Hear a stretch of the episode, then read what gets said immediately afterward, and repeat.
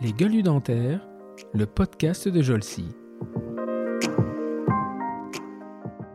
Par rapport à ça, parce tu viens de dire un truc qui est essentiel et ça, on dit toujours, faut voir out of the box, en fait. Hein. et, cette vision, elle est très difficile à avoir. Après, elle se nourrit. Mais en fait, pour avoir cette vision, quelque chose qui est essentiel, c'est tout bête. C'est dormir. C'est s'ennuyer. C'est prendre du recul. C'est avoir du temps. Donc, du coup, faut, voilà, je pense qu'il faut avoir conscience de ça pour croquer notre vie. Et après, c'est vrai que la, chance que j'ai moi en termes de musique, c'est que j'ai jamais été une bonne musicienne, mais j'ai toujours été une, touche à tout. Donc, euh, du coup, euh, je peux choper la guitare, euh, taper un peu sur une batterie, faire un peu de saxo, tout ça. Après, je suis une mauvaise élève, je travaille pas, j'aime jouer.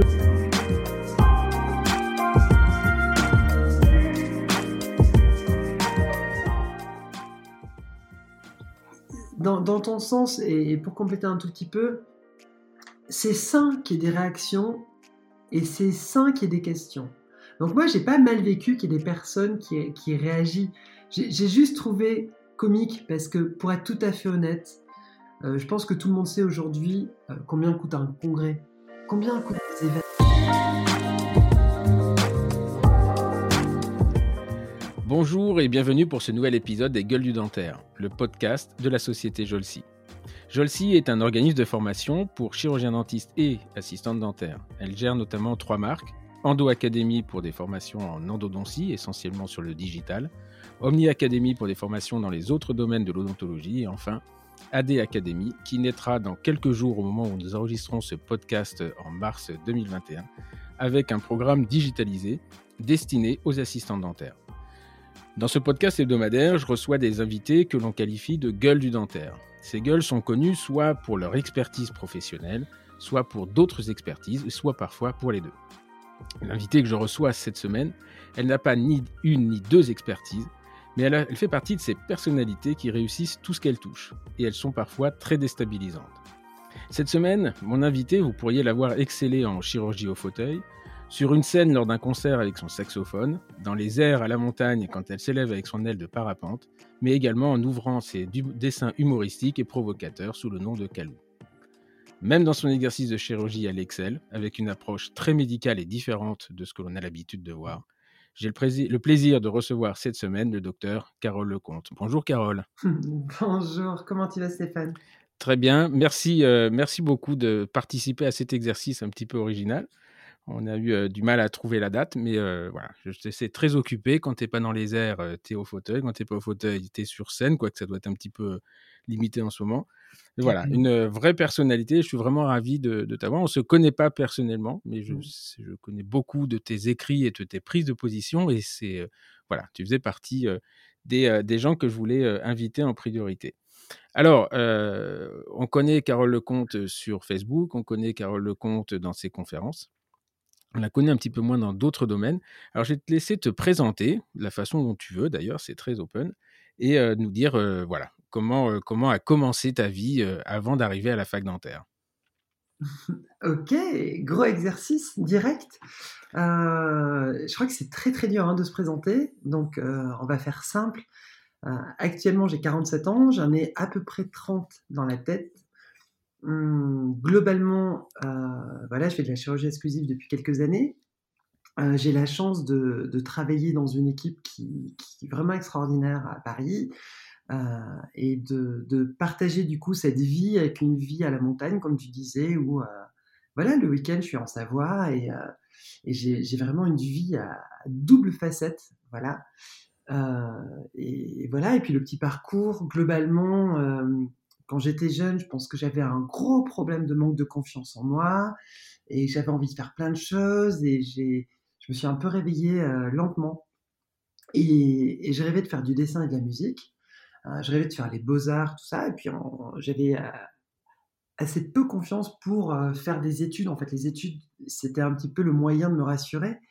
Et, puis l'opportunité d'apprendre, de découvrir, de, d'avoir un regard sur le monde éclairé. Hum, et en fait, ça m'a vraiment plu. C'est ça qui est très rigolo, c'est que de quelqu'un qui voulait juste apprendre à, dessiner, peindre, sculpter, faire de, la musique, etc., je me suis rendu compte que l'apprentissage de la physiologie, de la biologie cellulaire, moléculaire, etc., et plus on rentre à l'intérieur de, de, ces domaines, plus ces domaines deviennent euh, extraordinaires.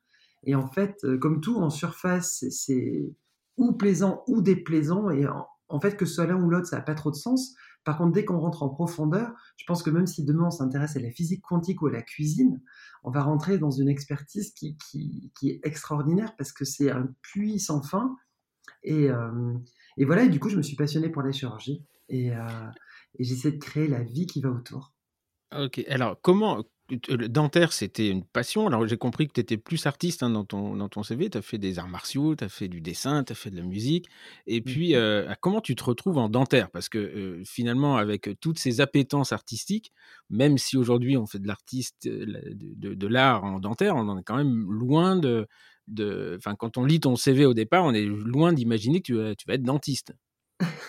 Et je crois que tu as mis la réponse dans la question, en fait. On fait un métier qui est extrêmement artistique quand on dit l'art dentaire, je pense qu'on sous-estime à quel point on fait un art.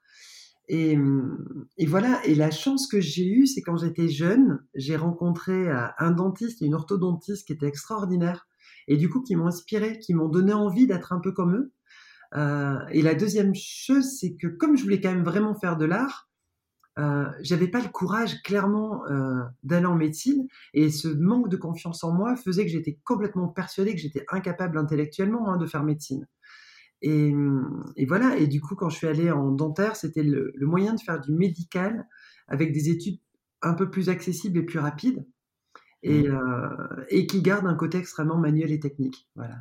Ok, donc c'est en fait c'est marrant parce que ça se rapproche beaucoup de ce que disait Jean-Christophe Paris la semaine dernière, ce qui a fait dentaire un peu par hasard pour pas faire médecine parce que là pour le coup c'était trop long, qu'il avait une vraie passion pour l'art et qu'à un moment il a découvert l'esthétique et il s'est dit bah voilà on va, on va, on va associer les deux. Alors tu euh, euh, tu fais tes études où à Paris?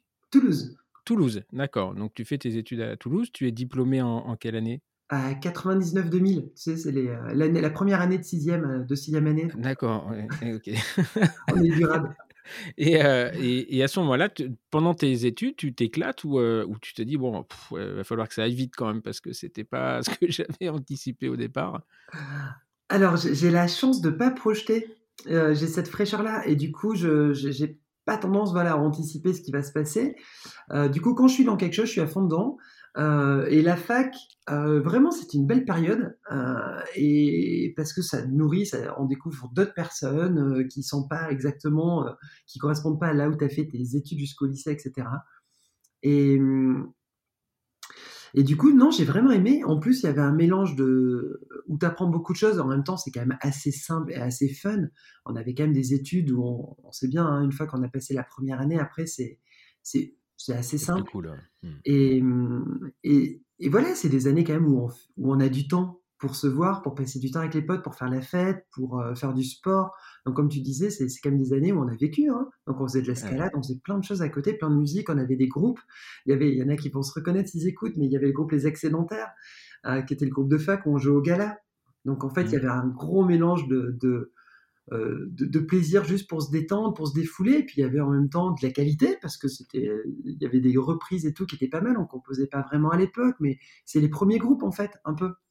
Oui, je me souviens d'ailleurs, parce que bon, alors moi je suis un tout petit peu plus âgé parce que j'ai été diplômé en 94 et les, euh, au CRIT, quand on mmh partait au CRIT, il y avait le, il y avait Bordeaux qui était réputé pour euh, ses apéros et Toulouse qui était réputé par, pour sa musique.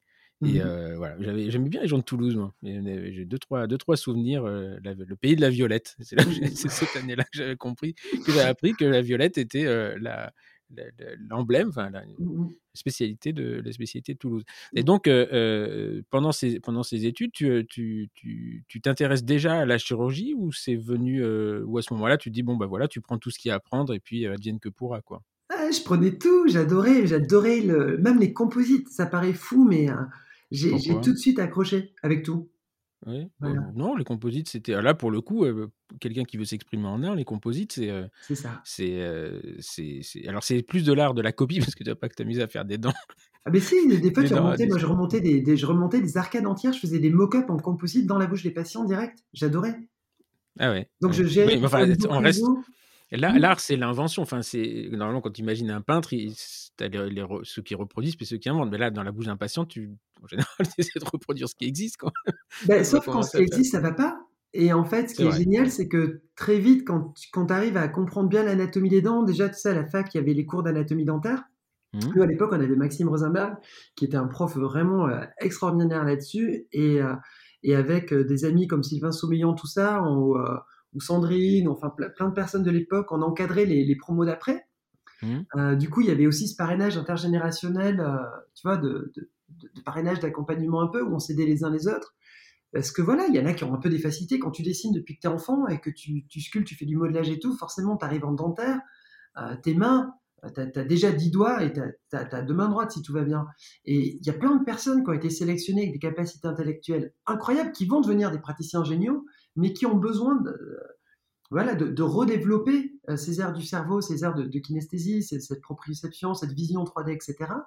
Et justement, ces, ces, ces années de fac-là sont là pour homogénéiser le niveau, permettre à ceux qui ont déjà une petite base sympa qu'ils ont cultivée par leur vie perso, ben de, de, de la peaufiner, de l'améliorer et de la rationaliser. Comme tu disais, c'est de l'art, mais c'est, c'est, c'est pas de l'art brut, ou c'est pas de l'art naïf, et c'est pas de l'art qui part dans tous les sens. Euh, ceci dit, je trouve qu'il n'y a pas mieux qu'une belle contrainte pour exprimer de l'art.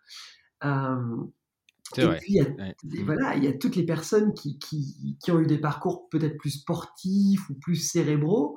Et, euh, et pour être dentiste, je suis désolé, il faut avoir deux mains droites. Donc, euh, heureusement que la fac est aussi faite pour euh, homogénéer tout le monde vers le haut. Ben, ça, fait plaisir parce que ça fait plaisir d'entendre ça que tu as vécu des bonnes études parce que euh, honnêtement, c'est pas souvent qu'on me dit je me suis éclaté pendant mes études. Alors c'était peut-être plus vrai quand nous on y était. C'est vrai, on avait de la contrainte. Je- j'étais formé à Reims, on, on se on enfin il y a des moments c'était un peu rigoureux. On n'avait pas le droit d'aller euh, dans les services en jean, je me souviens, ça, on nous interdisait ça, on nous demandait d'être euh, bon, voilà. Mais euh, on avait quand même une vie, une vie étudiante qui était, qui était sympa. Et quand j'étais enseignant après, Mhm. j'ai l'impression que les étudiants, beaucoup, alors c'est peut-être à Paris, mais ils subissaient leurs études plutôt qu'ils ne s'éclataient. Et ça, je trouve ça dommage parce que c'est quand même une période de la vie où, euh, où tu as tout, quoi. Tu as, moins la contrainte de se dire qu'est-ce que je vais faire? Parce que bon, quand tu es lancé là-dedans, tu dis que tu vas quand même euh, t'en sortir. Euh, t'as pas les emmerdes de ce qui va arriver et puis tu as une Mhm. espèce d'insouciance qui fait que tu t'éclates, quoi. Et euh, c'est dommage de, ga- de, de- de gâcher ça. Alors là, en ce moment, avec le corona, ils sont un peu enfermés, les pauvres, mais. euh, Mhm. voilà, donc c'est vrai que c'était, moi ça me fait plaisir que quelqu'un soit éclaté pendant les études. J'en ai retrouvé au moins une. Mais tu sais, c'est c'est aussi, il y a un phénomène de groupe, et moi ça je l'ai gardé, et je l'ai encore dans ma vie, ce phénomène de groupe, c'est que euh, tu disais, ouais, je suis allé dans une fac où globalement l'ambiance était un peu ça. Le problème, c'est que les leaders, il y a toujours des leaders, il y a toujours des suiveurs, et il y a toujours des gens qui sont à côté. Et c'est génial parce que c'est ça qui fait l'équilibre et c'est ça qui fait la diversité. Et d'ailleurs, on sait que dans une classe, il faut pas enlever les mauvais élèves. Parce que les mauvais élèves vont être tractés par les moyens qui vont être tractés par les bons. Il faut pas enlever les moyens parce qu'ils sont entre les deux, ça donne de la cohésion à l'ensemble. Il faut pas enlever les bons de certaines classes parce qu'ils sont moteurs pour le reste. Et en fait, on se rend compte que dans d'autres cultures, euh, ils vont moins séparer ou moins catégoriser les gens. Et nous, on a, au-delà de la culture de la culpabilité, etc., on a un peu une culture où on va peut-être se plaindre un peu facilement parce qu'on n'est pas capable de voir tout ce qu'on a qui est génial et, qui nourrit nos vies au quotidien. Et ça, c'est un vrai souci parce que euh, c'est malgré nous. C'est-à-dire qu'il y a, y a en neurosciences aujourd'hui un travail qui a été fait extraordinaire qui explique pourquoi le cerveau va globalement bloquer sur le négatif. Globalement, c'est pour que tu apprennes à te protéger et pour limiter la sélection naturelle.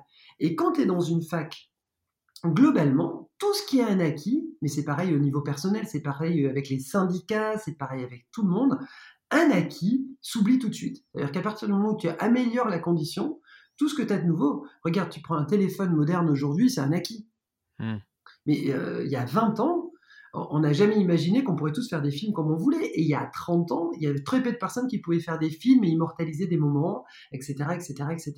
Et en fait, au fur et à mesure, tu te rends compte que quand tu regardes avec un petit peu de tendresse euh, derrière, des fois, euh, on se rend compte que des choses qu'on a vécues, euh, voilà, euh, pas en, en, pleine conscience de ce qu'on a vécu, bah, du coup, on n'en a pas vraiment profité à la hauteur de ce qu'on avait.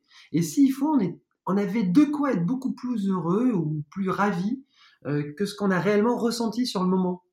Et c'est un peu sûr. un syndrome. Hein.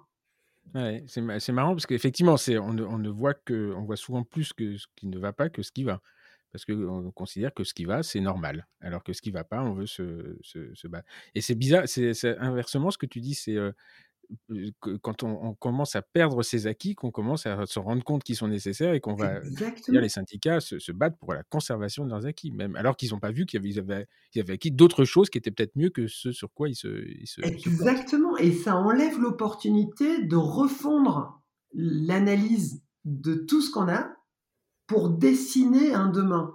Et tu as l'impression du coup que cette catégorie de personnes-là, bizarrement, se plaignent du aujourd'hui et restent figées à hier, mmh. sans comprendre qu'il est beaucoup plus important d'imaginer un demain plutôt que de juste se battre pour garder un hier. Et je ne dis pas qu'il faut faire un demain qui ne tienne pas compte d'hier, au contraire. Mais justement, on a besoin de prendre du recul par rapport à ça. Et c'est que quand on a un rapport euh, un peu sain avec le présent et le passé, qu'on peut projeter, qu'on mmh. peut définir, qu'on peut décider des choses, et pas qu'en étant comme un politicien qui va juste dire oui ou non et décider, passer ses lois, etc., mais aussi comme en même temps un philosophe, comme on aurait un Étienne Klein ou quelqu'un qui a vraiment du recul sur la sur l'événement et sur le présent ou sur le fonctionnement. Ouais, c'est marrant parce que j'écoutais l'autre jour un podcast très long d'un philosophe, alors qui se présente comme un philosophe différent, je, je pense que tu connais, Gaspard Koenig. Mmh. Et, et, et, lui, à un moment, il attaque en disant bah, voilà, il faut un revenu universel et des prisons ouvertes. Et là, tu te dis c'est pas possible. quoi. Tu n'as même pas envie d'écouter le podcast. Tu dis bon, le, revenu universel, pourquoi pas La prison ouverte.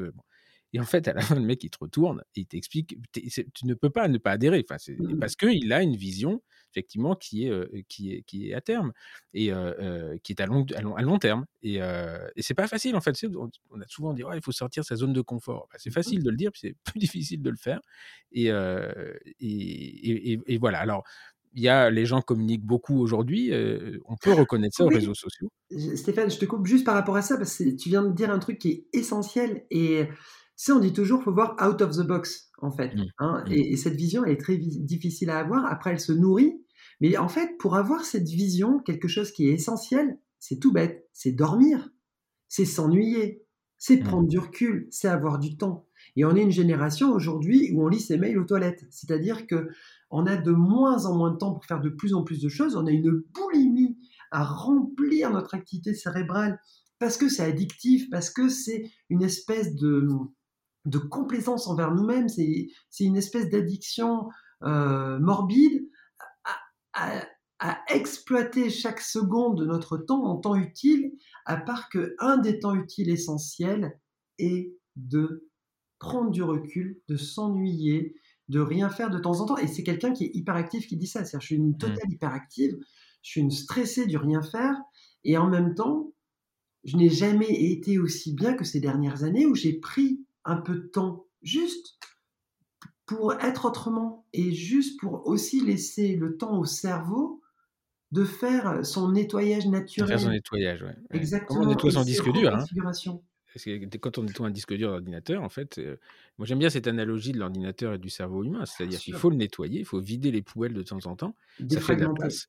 Et euh, oui, c'est, euh, et effectivement, quand tu es un hyperactif, tu culpabilises de prendre des vacances parce que tu mmh. dis. Ou alors, et le pire, et ça, je n'arrive pas à m'en défaire personnellement, c'est de dire bah, ça, j'aurais du temps pour le faire pendant les vacances. Ce qui est une connerie, en fait, parce que c'est ce moment-là qu'il faut vider la, il faut vider la poubelle. Et, comment tu fais ton. Toi, alors, le fait d'aller en Savoie et de couper tes semaines comme ça, c'est que tu, euh, tu, tu, vides ta poubelle cérébrale euh, le, week-end en pensant complètement à autre chose ou, euh, ou c'est tu as d'autres façons de le faire?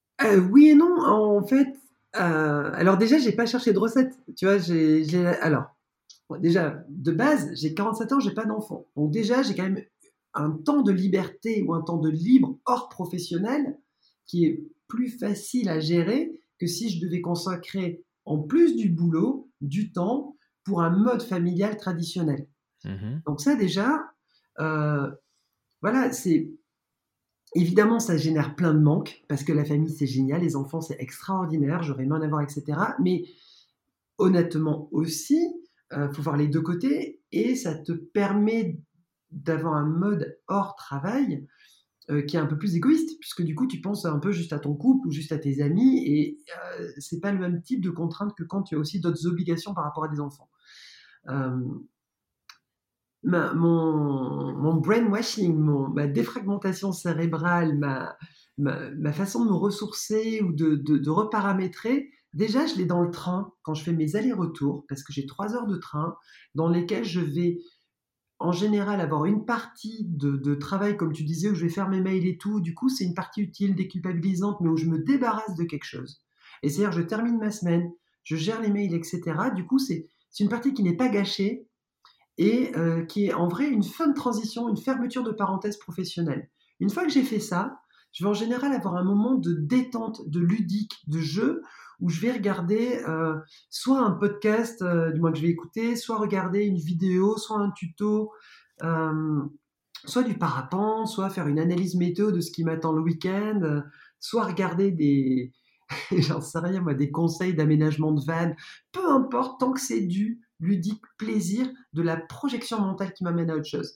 Et la troisième phase en général de mon transport, c'est à un moment donné où mon cerveau, il a été un peu, euh, du coup, il, a fait ce qu'il devait faire un peu, et je vais avoir un petit moment un peu plus méditatif, et où je vais prendre un moment pour un espèce de temps calme personnel où qu'il y ait du monde ou pas, qu'il y ait du bruit ou pas, que j'ai encore du boulot ou des projets ou pas, je vais absolument rien faire. Je vais fermer les yeux, je vais prendre un moment euh, de rien et, euh, et, je vais travailler ce rien. Voilà. Et après, dans le week-end, ben, tous les week-ends ne se ressemblent pas évidemment. Donc, euh, soit ce qui va me nourrir, c'est d'avoir un gros week-end de potes et où c'est le bazar parce que c'est voilà, parce que des amis c'est ingérable et c'est ça qui est génial, avec toutes les surprises et ce qui va avec. Soit ça va être des week-ends ultra sport et l'adrénaline, la, la, dépense, le caractère méditatif d'une grande randonnée, euh, tout ça, ou le caractère répétitif de juste gérer une respiration et une marche.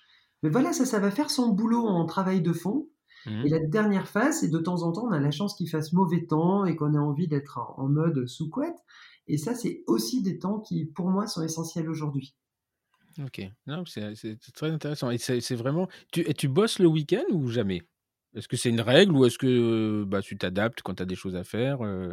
Pareil, ma règle, c'est pas de règle. Euh, il y a forcément dans le week-end des moments de boulot parce que je pense que ça doit être pareil pour toi. Euh, on fait un travail qui est passionnant de façon passionnée. Et euh, quand je suis au boulot, je ne peux pas ne pas penser à d'autres choses à côté, parce que voilà, parce que le cerveau, il aime bien ça. Et que quand je suis à côté, je ne peux pas ne pas penser un peu au boulot. Donc euh, voilà, et après, tu as de temps en temps des SMS de patients ou de confrères, des mails et tout, et je ne sais pas procrastiner. Donc du coup, voilà, je préfère gérer tout de suite quelque chose au moment opportun euh, que de le procrastiner, parce mmh. que c'est... En fait, ce qui est intéressant, c'est que là, tu as associé le boulot à ton cabinet. Bien sûr. C'est-à-dire que, est-ce que, voilà, mais... Parce que là, on euh, bosse. non, là, en fait, tu bosses vraiment. Mais euh, voilà, après, ah, j'ai lu avec grand, grand intérêt tout ce que tu as publié. je ne suis pas forcément d'accord d'ailleurs avec toutes tes analyses, mais au moins elles me nourrissent. Elles m'ont fait changer mmh de, point de vue sur pas mal de choses. voilà, il y avait la, période du confinement et, du Covid a été, a été elle a, pour moi, elle a eu un avantage. Mmh. D'autres, elle m'a donné du temps pour le coup, au mmh moment où j'en avais pas. Et, là, on m'a enfermé. Et quelque part, voilà, ça, c'est le premier avantage. Le deuxième avantage, c'est que m'a donné de permettre, m'a permis de découvrir des gens. Et je je te cache pas que j'étais découvert vraiment à ce moment-là, parce que je connaissais un peu ce que tu faisais sur tout ce qui est les compléments alimentaires, enfin sortir de la vision de la dent elle-même et qu'il y avait quelqu'un autour. Donc ça, ça m'intéressait aussi. mais j'ai découvert quelqu'un qui, qui, avait un intérêt. alors quand je m'intéresse pas à l'implantologie forcément, donc on n'avait pas été amené à se rencontrer. Mmh Par contre, j'ai découvert quelqu'un qui avait une curiosité scientifique, qui avait une capacité d'analyse, d'analyser les choses et qui n'était pas vindicative dans ses, euh, dans ses, comment dire, dans ses recommandations. C'est pas de dire c'est comme ça. C'est-à-dire, il y avait toujours des points d'interrogation. Enfin, tu regarderas mmh quand tu regarderas tes messages. Il y avait toujours une forme de, de poser des questions. Ça m'interpelle. Alors, ça allait. Tu nourrissais quand même, on, sentait, euh, on sent très très bien ton, point de vue de la, de la chose et je respecte ça. Par mmh. contre, il y en avait d'autres qui m'ont vraiment vraiment braqué en disant vous êtes tous des cons, vous n'avez rien compris quoi. Et la vérité, elle est là. Et, quelque part, euh, mais c'est horrible, mais c'était quand même la majorité. Hein, quand tu disais les, les, les, les, messages. Euh.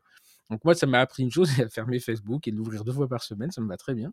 Et, euh, et, donc voilà. Et c'est à ce moment-là que j'ai découvert ta, ta, personnalité, ta capacité d'analyser les choses, d'aller au fond, d'aller chercher des, des documents et des lectures qui sont quand même pas. quand tu es universitaire, tu as un petit peu l'habitude d'aller dans ce genre d'exercice. Là, c'était quand même. Enfin, moi, j'ai été un peu impressionné par la démarche. Et puis surtout d'aller chercher des, des documentations qui n'étaient pas dans le Journal of Implantology ou de la Journal of Dentistry. C'est-à-dire que ça allait loin, ça allait chercher dans l'économie, ça allait chercher dans la politique, dans, la, dans, la, science. Et, et encore une fois, hein, l'analyse d'un document scientifique, et c'est pour ça que nous on organise des revues de littérature, c'est que on peut faire dire ce que l'on veut avec ses, ses convictions. Mais j'étais vraiment impressionné. Donc ça, ça vient pas tout seul ça vient pas tout seul. Alors, je veux bien croire qu'il y a un don, mais comment tu as travaillé ça? Parce que ça, ça m'a épaté, pour être franc, cette capacité à aller chercher des trucs compliqués et de les lire. Et de les lire, parce que souvent, les gens, ils lisent les résumés, et mmh bon, en résumé, tu mets que ce qui t'intéresse dans le truc. Donc, comment c'était venu ça? Tu sais que même dans l'article entier, souvent on met ce qu'on veut. Hein. ça s'appelle la discussion, ça. D'où ça m'est venu? Bah, Écoute, déjà, euh, tu vois, on n'est on pas tombé d'une lignère. Donc, euh, voilà, malheureusement, j'ai deux, trois rides et euh, quatre cheveux blancs.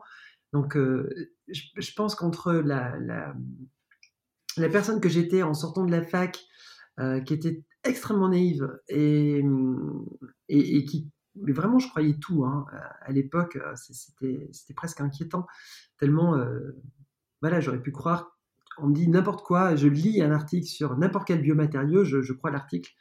Euh, en fait, l'expérience m'a appris à douter de tout. Et, quand je dis douter de tout, c'est que le prénom. Hein, c'est-à-dire vraiment, je doute de tout, dont ce que je pense. C'est ce que tu retranscris mmh. aussi. C'est-à-dire mmh, que mmh.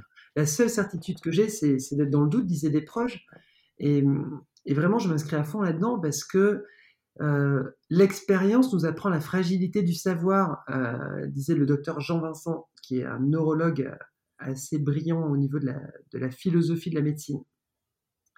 Et, la, et tu vois, après 20 ans de pratique, je me suis rendu compte que toutes mes convictions, euh, tout, si on évolue au niveau des pratiques, c'est bien parce qu'on n'a toujours pas la vérité. Donc quelque chose est vrai, ça n'en fait pas une vérité. Sinon, on n'évoluerait pas en physique. Et ce qu'a compris Einstein en 1905, il a fallu attendre Mayman en 1965, je crois, pour euh, en prouver une petite partie grâce au laser rubis. Donc en fait, on, est dans un univers de science dont on perd un tout petit peu les notions physiologiques, euh, philosophiques, ce qui est extrêmement regrettable. Et on est dans un, dans un besoin de se rassurer en permanence par rapport à nos actes. Ce hmm. que je veux dire par là, c'est que comme on doit décider et agir, on est des personnes d'action, on est des thérapeutes. Du coup, on doit choisir un matériau, choisir une technique, choisir un protocole, l'appliquer, le répliquer, le prescrire, l'enseigner, le partager, juger des confrères sur leur capacité à le reproduire et évaluer une évolution dans le temps. Pour faire ça, tu as besoin de te dire que c'est la bonne méthode. Parce que si tu ne te dis pas c'est la bonne méthode, tu ne peux pas passer à l'action et l'action est nécessaire. Malheureusement, on voit bien qu'on n'a pas 100% de succès dans tout ce qu'on fait. Ça n'existe pas. Et qu'on n'a pas la solution idéale la plus simple. La solution idéale, c'est toujours le moyen d'avoir aussi bien, plus vite et moins cher, ou d'avoir aussi bien de façon plus universelle, ou d'avoir mieux, peu importe du coup le temps, le protocole, etc. Après, est-ce qu'il vaut mieux un collage simple et rapide, efficace, euh, reproductible dans 95% des cas, ou un collage bien meilleur, bien plus efficace, mais beaucoup moins reproductible. Et là, on va rentrer dans une analyse philosophique par rapport à ça. Alors, oui, c'est ce qu'on appelle, en fait, c'est très intéressant, c'est là l'analyse de la littérature, c'est-à-dire que euh, j'ai en, tête là, deux de mes diapositives que, qui ne m'ont jamais quitté depuis que je communique sur le coiffage pulpaire. Je veux dire, voilà, vous avez un papier qui montre qu'il y a 90%, 92% de succès, mmh. mais c'est fait par un mec qui s'appelle Miguel Marquez en l'occurrence, qui fait ça sous microscope, qui a fait trois ans de formation et, qui met le champ opératoire et, qui met deux heures pour le faire. Il dit est-ce qu'on est qu'on peut transcrire ça euh, euh, à toute une mmh. population? Et puis après, vous avez un autre article qui dit voilà, on est allé analyser une base de données et là, on est à 72% de succès. Alors, ça reste toujours, euh, toujours recevable. Mais là, alors ils disent, il y a que 25% de différence. Bah oui, sauf qu'il y a un moment où là, on est dans la vraie vie. On n'est pas du... Parce que si nous, endodontiste, on doit soigner 100% de la population mondiale, on est quand même un peu dans la merde. Et l'endodontie, l'endodontie, elle est ça qui est génial, c'est que finalement, on connaît les techniques d'expertise pour arriver à un taux de succès très élevé. Mais finalement, moi, ce que j'enseigne, c'est pas forcément ça. Ça, je l'enseigne à des gens qui font du, l'EDU à l'époque ou qui font l'advanced class maintenant. Mais ce que j'enseigne, c'est le compromis. C'est-à-dire comment on peut faire un compromis. Vous, dans votre position, vous n'avez pas de microscope, vous n'avez pas de truc. Et de leur dire, bah voilà, ça, c'est. le compromis ne peut pas aller au-delà de ça, en dessous de ça. Par contre, là, vous pouvez. on sait que le delta, votre marge de progression, elle est là, mais si vous n'allez pas jusque-là, c'est pas dramatique. Mmh, mmh. Et donc, c'est très intéressant parce que l'endodontie a ça de. Elle est, un échec endodontique, il est beaucoup moins violent qu'un échec en chirurgie. c'est un chirurgie tu foires. Ah, il peut avoir des belles conséquences aussi. Hein. Alors, en endo, mais c'est quand même relativement rare. Enfin, c'est plus rare qu'en chirurgie. c'est moins, Parce que quand tu appuies sur un nerf, sur le nerf dentaire, avec, avec un implant, là, tu le sais tout de suite. L'endodontie, elle a ce côté insidieux que tu le sais que dans, dans deux ans que tu n'as pas bien mmh fait. Mais voilà. Donc, j'aime bien, bien cette analyse-là parce que finalement, ce qui est vrai dans les mains d'experts, ça a une valeur, mais pour moi, c'est pas la plus belle des valeurs. C'est comment on augmente la réussite d'une population entière plutôt que d'un expert ou d'une population d'experts. Et, puis, le temps, le temps fait mal. en, en, 2000, quand j'ai commencé à poser les premiers implants avec Marc Champeau à l'époque,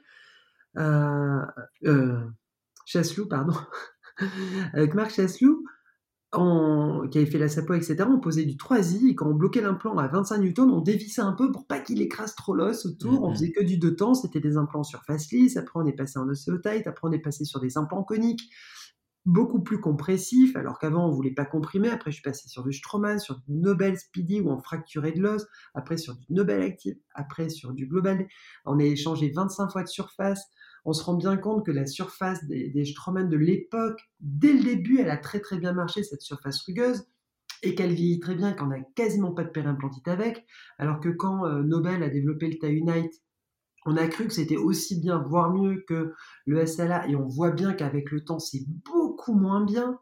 Et eux, ils ont énormément de mal à l'assumer parce que, évidemment, à l'époque, ils n'ont pas voulu copier les copains. Tu vois, il fallait faire des mmh, implants mmh. rugueux. Euh, parce que ça, augmentait la tolérance au micro-mouvement, ça augmentait l'intégration des implants, ok. Quand ils ont voulu faire du rugueux, il existait déjà le sandblasted avec euh, l'attaque acide et il existait déjà le plasma. Bon, mais ils ont inventé autrement, ils ont fait une oxydation euh, à notre cathode. Et du coup, ça a fait un autre type de rugosité. Cet autre type de rugosité, il y avait toutes les chances qu'il soit aussi bien que les autres. Mmh. Il ne pouvait pas être mieux parce que l'autre, ça marchait déjà très bien. Ils ont juste pas voulu copier. Mais à mmh. vouloir innover comme ça, ils ont créé un petit monstre parce qu'ils ont créé un état de surface qui, dans le temps, quand tout va bien, ça va super bien. Mais quand ça va pas, ça va moins bien. Mmh, mmh. Et malheureusement, quand tu as investi autant d'argent, autant d'énergie, autant de communication à dire on a 98,3% de succès à, 10 ans, alors qu'on sait très bien que même une dent en paro, on n'a pas ça. Donc comment tu peux donner en implantant un taux de succès que tu n'as pas en paro? Il y a un leurre, puisque une dent, il y a une attache gingivale. Donc un implant, tu l'as pas, donc tu peux pas avoir sur quelque chose qui n'a pas d'attache gingivale et qui n'a pas d'amorti mécanique et qui peut pas avoir de déplacement, etc. Un taux de succès supérieur à une dent qui a tout, euh, qui a mmh. l'amorti, la proprioception, euh, l'attache gingivale, etc.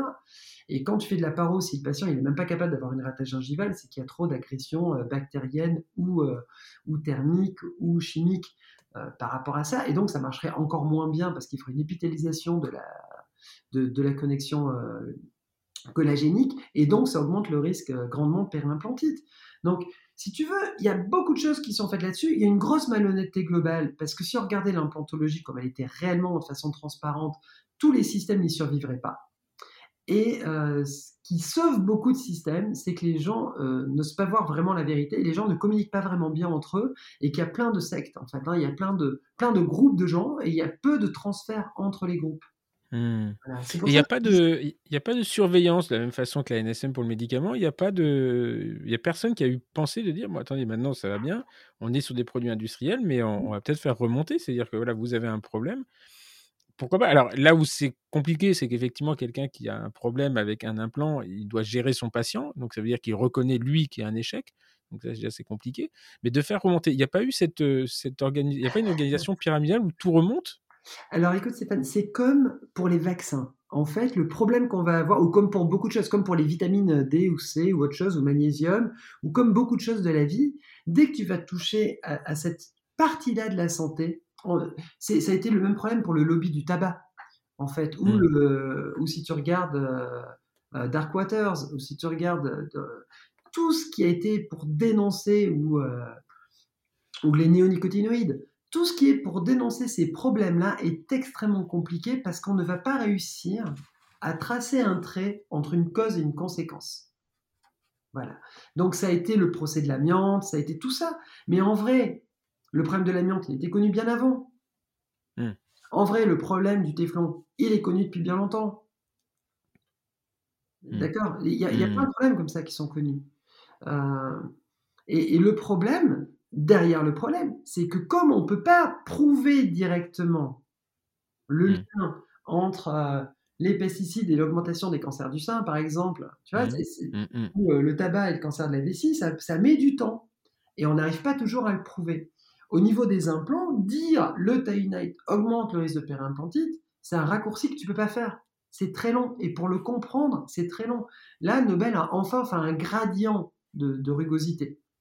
D'accord. Et, quand tu fais, quand tu fais toi en tant qu'utilisatrice du truc, tu fais remonter, qu'est-ce qu'ils te disent? Ils disent oui, on en est conscient, mais on peut rien dire ou bien sûr, bah en fait, on en a beaucoup parlé à l'époque avec des personnes qui étaient responsables à l'époque de, Nobel Biocare, mais c'est des gens qui tournent. Eux, ils passent quelques années de direction mmh. dans, ces boîtes. Et c'est rarement la même personne qui passe toute une carrière là-dedans. le coup d'avant, elle était chez Dansply, le coup d'après, elle sera chez Stroman. Mmh. Et, les années où elle est là, ben, ça l'embête. Ça ne met pas la personne à l'aise. Après, elle se retrouve à gérer un problème qui la dépasse, en vrai. Et puis, mmh c'est des gens qui ont besoin de gagner d'argent. Moi, ma mère, elle était déléguée médicale chez Servier. Je pense que tu mmh. connais les scandales qu'il y a eu chez Servier. Euh, elle, elle avait quand même besoin de payer la maison, de me payer des études, de tout ça. Et ma mère, elle y était pour rien euh, au médiator. Tu vois? Et elle, elle avait des argumentaires qu'elle apprenait. Moi, j'étais, euh, je sais pas, je devais avoir 13 ans, je lui faisais réciter des argumentaires. Donc, mmh à 13 ans, j'ai un peu compris que on apprenait une leçon par cœur et qu'on apprenait le discours qu'il fallait dire au médecin ou au thérapeute, euh, souvent c'est très bien. Il faut quand même savoir que la plupart des labos sont des labos très très bien. On leur doit énormément parce que c'est le privé qui fait 90% euh, de, tout ce qui nous sert au quotidien. Donc vive le privé, vive les labos et vive les liens avec les labos. Moi j'ai des liens avec des labos. Mmh j'ai plein de personnes géniales avec qui je bosse. Mais si nous on avait pas les labos, on serait rien. Si les labos, ils n'ont pas des partenaires, des praticiens qui finissent, qui, qui, passent du temps avec eux, ils, ne feraient rien non plus. Donc, ils feraient plus de conneries, ils feraient surtout des conneries parce qu'ils auraient une vision très, euh, très technique de, de, la chose. Le, seul problème, c'est toujours pareil, c'est faut pas nourrir le petit monstre. Et il y a un petit monstre partout, mais même chez moi, j'ai un petit monstre en moi-même. Mmh. J'ai pas que du beau en moi. J'ai des phobies, j'ai des peurs, j'ai de l'ego, j'ai tout ça. Si je mmh. nourris les, les mauvaises côtés de moi, Évidemment, j'ai envie de, de, rien foutre, d'avoir plein de pognon, euh, d'avoir 12 personnes qui me massent par jour, euh, de, j'en sais rien, d'avoir une maison encore plus grande, une voiture qui va encore plus vite. Évidemment. Après, si, si je nourris pas le monstre, ce qui va m'intéresser, c'est d'avoir une maison dans laquelle je suis bien, dans laquelle je peux accueillir mes amis, ma famille, dans laquelle on va avoir une harmonie comme ça. J'ai pas besoin du toujours plus. J'ai besoin d'une voiture qui soit un bon équilibre entre fiable, une vitesse rassurante et qui pollue pas trop, etc. etc. Mmh, mmh. Donc l'idée, c'est il, faut qu'on n'oppose pas et, il faut qu'on fasse la différence entre un conflit d'intérêts, ce qui est le petit monstre, et un lien d'intérêt, qui est un joli mmh. bébé. Et comme tout, comme tout, le, problème n'est pas dans la découverte. Euh, Einstein, la fission, c'est ce qui fait aujourd'hui l'énergie la plus propre sur la planète, mais c'est ce qui fait des bombes. Bon, le problème, c'est pas la fission, c'est l'humain et la bombe. Euh, les amendes, ça fait des drames écologiques en Californie. C'est pas de la faute aux amendes. c'est sûr. Donc en fait, exactement, euh, moi ce qui me gêne, c'est que les personnes comme Elon Musk aujourd'hui sont les personnes qui ont des fortunes qui se démultiplient chaque jour. Parce qu'on est en train de nourrir la bête. Quand on nourrit Amazon, on nourrit la bête. Je suis pas contre Internet. Là, on est en train de faire un podcast. L'outil on peut en faire quelque chose de génial ou de quelque chose qui se retourne contre nous. C'est sûr. Et comme la liberté d'expression. Si tu veux, moi je suis pour la liberté d'expression. Je suis pour qu'on laisse parler les cons. S'il faut, je suis conne. En vrai. Mais le fait de me laisser parler donne l'opportunité aux gens qui écoutent de se hmm. dire Ah, je suis d'accord. Ah, je suis pas d'accord. S'ils se disent Ah, je suis d'accord, c'est presque dangereux. parce qu'ils vont pas développer l'esprit critique par rapport à ça. Critique, Et s'ils disent ah je suis pas d'accord, mais normalement il se passe un double phénomène derrière. Il un qui va de vérifier si ce que je dis est complètement con, un peu con ou très intéressant, ou si ça peut leur changer ou évident. Comme chaque nouvelle idée, hein, Idriss Aberkane l'a très bien dit. Il dit une hmm. idée géniale révolutionnaire, elle passe toujours par complètement euh, folle, saugrenue, puis on va être dans une phase de déni, puis une phase où on va dire attention, c'est une idée dangereuse, et après on va dire mais non, mais c'était évident. Hmm. Ou c'est moi qui ah. l'ai. Voilà mon idée. les, les, c'est exactement ça. Au départ, euh, au départ, fallait qu'on prélève de l'os sur le patient, sur la crête iliaque, sur le crâne, sur le, menton, le hamus. Bon, mais si on prenait pas ça, on disait ça marche pas. Bon, après, on a fait des ROG avec n'importe quoi, avec du périoglas, avec euh, du bios, tout ça. On faisait pas la différence entre les biomatériaux. Aujourd'hui, on, a des substituts osseux qui sont extraordinaires, des membranes qui ont rien à voir avec ce qu'on faisait il y a 25 ans, et euh, la façon de l'utiliser qui n'a rien à voir, on mélange au sang, mais moins d'anesthésie, il y a moins d'ischémie, on va stimuler l'os. Avant, il y avait des études qui disaient que tu performes ou tu performes pas l'os, tu as le même taux de succès. Enfin, le mmh. nombre de conneries qu'on a pu lire, qui ont été écrites et qui ont été faites avec amour et bon sens. Mmh et le problème, c'est que moi, par exemple, il y a, 15 ans, j'avais un problème, un vrai problème de communication qui fait que mon manque de confiance en moi et le fait que je me retrouve dans une situation à parler à ces jeunes, avec du coup un peu moins de recul, un peu moins de philosophie sur la vie, fait que du coup j'avais un discours qui était pour provoquant pour, pour que les gens ils comprennent, ils percutent, ils changent, parce que je comprenais pas comprendre un pariétal pour faire un sinus, ça me paraissait inacceptable. Et à l'époque, il y a 15 ans, on, a oublié hein, ce qu'on faisait. Mais aujourd'hui, on serait pas fiers de, de, ce qu'on faisait il y a 15 ans. oui, inversement, inversement s'il n'y avait pas eu cette période il y a 15 ans, il n'y aurait pas eu une évolution. C'est-à-dire que tu, pars de, tu pars de quelque chose que tu vas faire évoluer, mais si tu pars de rien, tu peux pas faire évoluer quelque chose où tu n'es pas parti. Donc, il faut autoriser le changement. Il faut autoriser le changement. Et, la liberté d'expression, c'est important. Effectivement. Et moi, je me souviens à l'époque mmh. des discussions pariétales ou crétiliaques. Oui, mais le syndrome de la bretelle, jusqu'au jour où il y en a un qui s'est pris une, une échelle, il avait pris un, il y a eu un, prélèvement de pariétal et six mois après, il se prend un, truc d'échafaudage sur la tête, ça l'a tué parce qu'il avait une, demi-protection par rapport au truc. Donc, effectivement, aujourd'hui, je ne sais même pas si ça se fait encore. Enfin, il y a peut-être qu'ils le font encore. il y a des indications, évidemment, et dans ces indications-là, c'est extraordinaire dans des mains expertes comme Michael Samama, tout ça, enfin, des, personnes. Mmh enfin, moi, Jean-François Tulane, pour moi, c'est, ça a été quand même un des grands maîtres. Et euh, l'idée n'est pas du tout de critiquer ce qu'ils ont fait. Au contraire, c'est-à-dire que c'est parce qu'il y a eu tout ça avant déjà qu'on existe aujourd'hui. Exactement. Euh, c'est parce que eux, ils ont fait des choses extraordinaires, grosses, grandes, avec des résultats incroyables qu'on ne savait pas faire. Et ils ont eu une audace dingue. En fait, on se rend pas compte. Mais ils ont eu vraiment de l'audace. Ils ont eu du culot. Ils ont eu du génie. Ils ont eu tout ça. Mmh, mmh, Après, mmh. on se rend compte qu'il y a des fois des méthodes qui sont beaucoup plus simples, beaucoup plus rationnelles, beaucoup moins invasives, qui vont correspondre à 90% des traitements. Mmh. Donc évidemment, il reste des traitements où on a besoin de ces solutions qui vont être meilleures. L'idée n'est pas du tout de dénigrer ça. L'idée est juste de dire, aujourd'hui, faire un pariétal pour remplir un sinus, ça c'est déconné. Mmh, mmh. Ok. Et la possibilité d'une box technique versus une ROG, même dans les mains d'un Pierre Keller qui est extraordinaire et que j'admire, qui fait partie des personnes que je trouve les plus brillantes en France en os en ce moment, bon ben, en fait, moi c'est quelqu'un que j'adore et on s'adore et quand on se voit en congrès on kiffe parce qu'on bosse pas pareil, mais mmh. sincèrement, demain, je dois me faire opérer. Je vais très facilement sous ses mains. Et je pense que si demain, il doit se faire opérer, je pense qu'il ira facilement sous mes mains. Mmh. Donc l'idée, c'est... Voilà, il n'y a, pas qu'une façon de faire de la musique.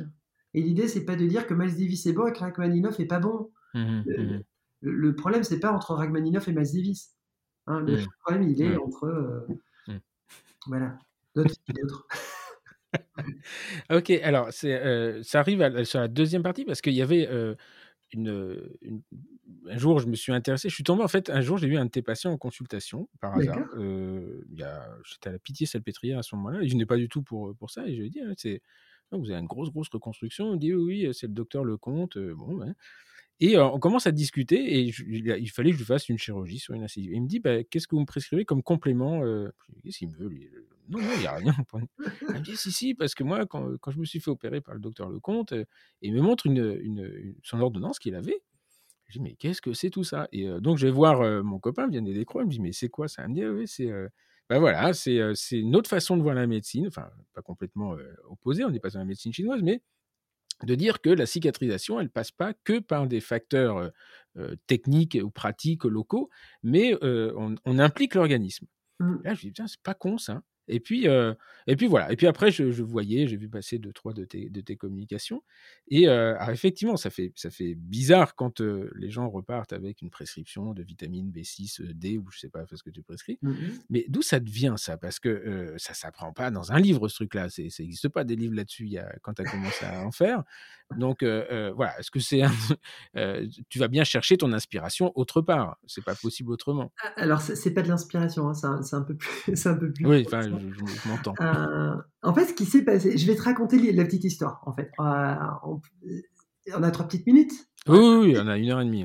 la petite histoire, en fait, c'est juste que à la fac, euh, j'ai eu la chance vraiment d'avoir des profs. Je passe pas de pommade, mais j'ai eu des profs, que ce soit Carlos Madrid, qui n'était pas un prof facile, mais c'était un super bon prof. Et il nous a donné des bases d'anatomie incroyables.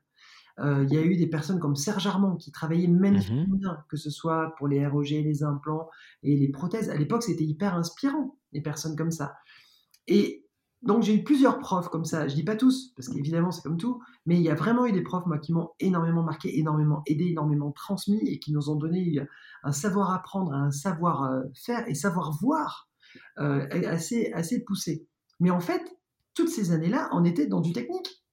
Et, et, du coup, moi qui étais un peu habile de mes mains, où, ça allait un peu vite, ben, du coup, euh, j'étais persuadé que si j'achetais euh, le meilleur matériau, le meilleur implant, et que je faisais la meilleure méthode avec la meilleure dextérité, j'aurais 100% euh, de succès. Et que mmh. à chaque fois que j'allais appliquer le même protocole avec les mêmes conditions chez différents patients, j'aurais le même résultat. Mmh. Aujourd'hui, en ce moment, juste pour rappeler à tout le monde, on est dans une phase où le même virus, le SARS-CoV-2, suivant la personne qui l'infecte et la façon dont il infecte, ça va donner de rien du tout à du pseudo-grippal à du décès. Donc hmm. le problème, c'est pas le virus. Hmm. Le problème, c'est l'autre. Et là, on retourne à ce qui s'est passé il y a plus d'un siècle, et où on avait en parallèle, en même temps, deux génies. On avait d'un côté Pasteur, que tout le monde connaît parce que Pasteur. Et ce qui est génial, c'est que les gens ne se rendent pas compte à quel point Pasteur, c'était un génie. En vrai, ça, on peut l'imaginer, mais on le, le percute pas. Tout comme on n'a pas percuté le génie du premier qui s'est dit qu'il fallait se laver les mains. Mais ça, c'est des vrais génies. Et sur le moment, ça n'a pas dû être très très simple leur vie. Mais en même temps, le problème d'un génie, c'est qu'il va voir la, la, vie à travers son prisme. On voit bien qu'en ce moment, les médecins réanimateurs sont en souffrance parce qu'ils ne voient que ce qui ne va pas. Toi, en endodontie, tu ne vois que ce qui ne va pas. En endo. Et moi, en chirurgie, je vois plus de périimplantite que d'implants qui vont bien. C'est le drame de notre spécialité. Et il y a donc plus d'un siècle, en parallèle de Pasteur, il y a Claude Bernard. Claude Bernard, son nom est presque mmh. aussi connu, mais en fait, il est beaucoup moins connu. Mmh. Et en fait, Claude Bernard, c'était un physiologiste. C'est celui qui avait du recul. C'était le philosophe de la santé de l'époque.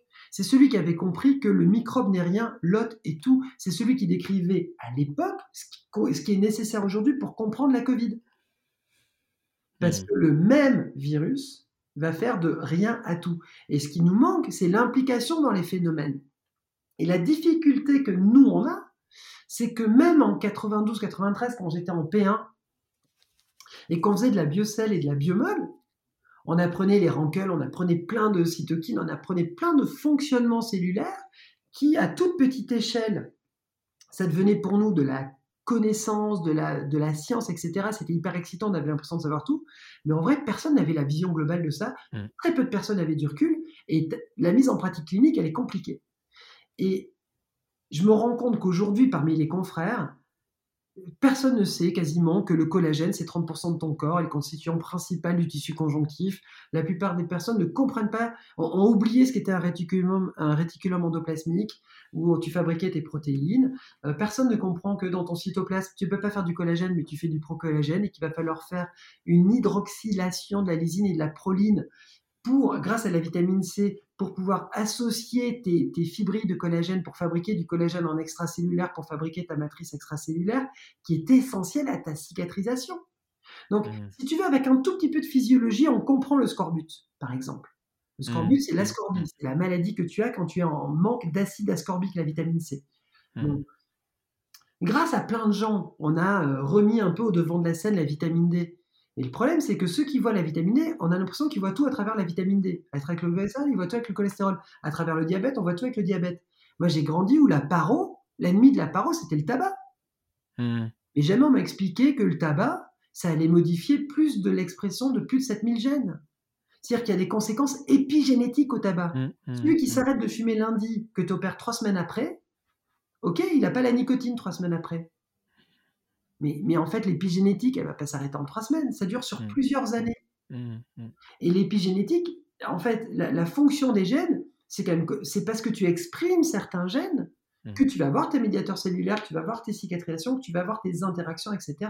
Mais ça, c'est une, une grosse. une- enfin, quand tu fais de la, de la, de la recherche, j'ai fait 15 ans de ma, ma vie en recherche de Mhm. biomol et, et surtout biologie cellulaire sur la, sur la pulpe. Et en fait, je me souviens très, très bien, quand j'ai passé mon habilitation à diriger les recherches, dans mon jury, il y avait que des gens que j'aimais bien, dont Jean Azerat, qui, est, qui fait de la physio. Et là, il me disait, mais ton truc, c'est- intéressant à l'échelle cellulaire, mais tu sors les cellules de leur contexte. Et euh, alors, on peut parler le contexte et le tissu, mais c'est l'organisme. Donc, en fait, ce que tu dis là, c'est une pièce du puzzle, mais construis-nous le puzzle maintenant. Construis-nous le puzzle et raconte-nous l'histoire du puzzle. Et c'est là où, en fait, le problème, quand tu fais de la recherche, tu pars d'une question très générale et tu t'enfonces, tu t'enfonces, tu t'enfonces pour aller sur une impasse. Et la vraie difficulté, c'est de remonter de l'impasse. Mhm. Et c'est là où euh, euh, la richesse des laboratoires INSERM, euh, dans lequel le- le- j'ai œuvré pendant 15 ans, c'est que à la base, as une question clinique. Et la, la pluralité des gens, des acteurs de la chose, Mhm. nous, on s'obligeait à faire des réunions régulièrement de façon à sortir de ces, de ces canaux euh, qui sont des, des, des, des voies sans issue pour remettre les choses dans leur, dans leur contexte. Et c'est là, en fait, la, la vraie difficulté d'un chercheur, c'est ça. Moi, j'ai toujours dit, euh, je ne serai jamais un prix Nobel de la recherche, je ne serai jamais un expert de la recherche, je serai de moins en moins un expert clinicien. Par contre, mon expertise, c'est de parler aux deux et d'aller euh, de, re- de refaire l'histoire. Et c'est Mhm. ça qui est intéressant. Et je pense que maintenant que tu m'expliques ça et je vois où tu vas aller en venir, où tu vas en venir, c'est que par contre, ça demande une, une culture et une connaissance euh, difficile parce que là, pour le coup, il n'y a pas beaucoup de gens qui raisonnent comme ça. Donc, ça veut dire que en général, on se forme auprès de gens qui ont la connaissance Mhm. et euh, cette connaissance, elle, va voilà, elle la chercher de façon très disparate. Alors, Mhm. comment toi, tu es remonté en fait dans ce canal pour arriver à se dire, ok, euh, l'hydroxyproline, ok, le réticulum, moi, je l'ai vu, l'ai vu un nombre de, incroyable.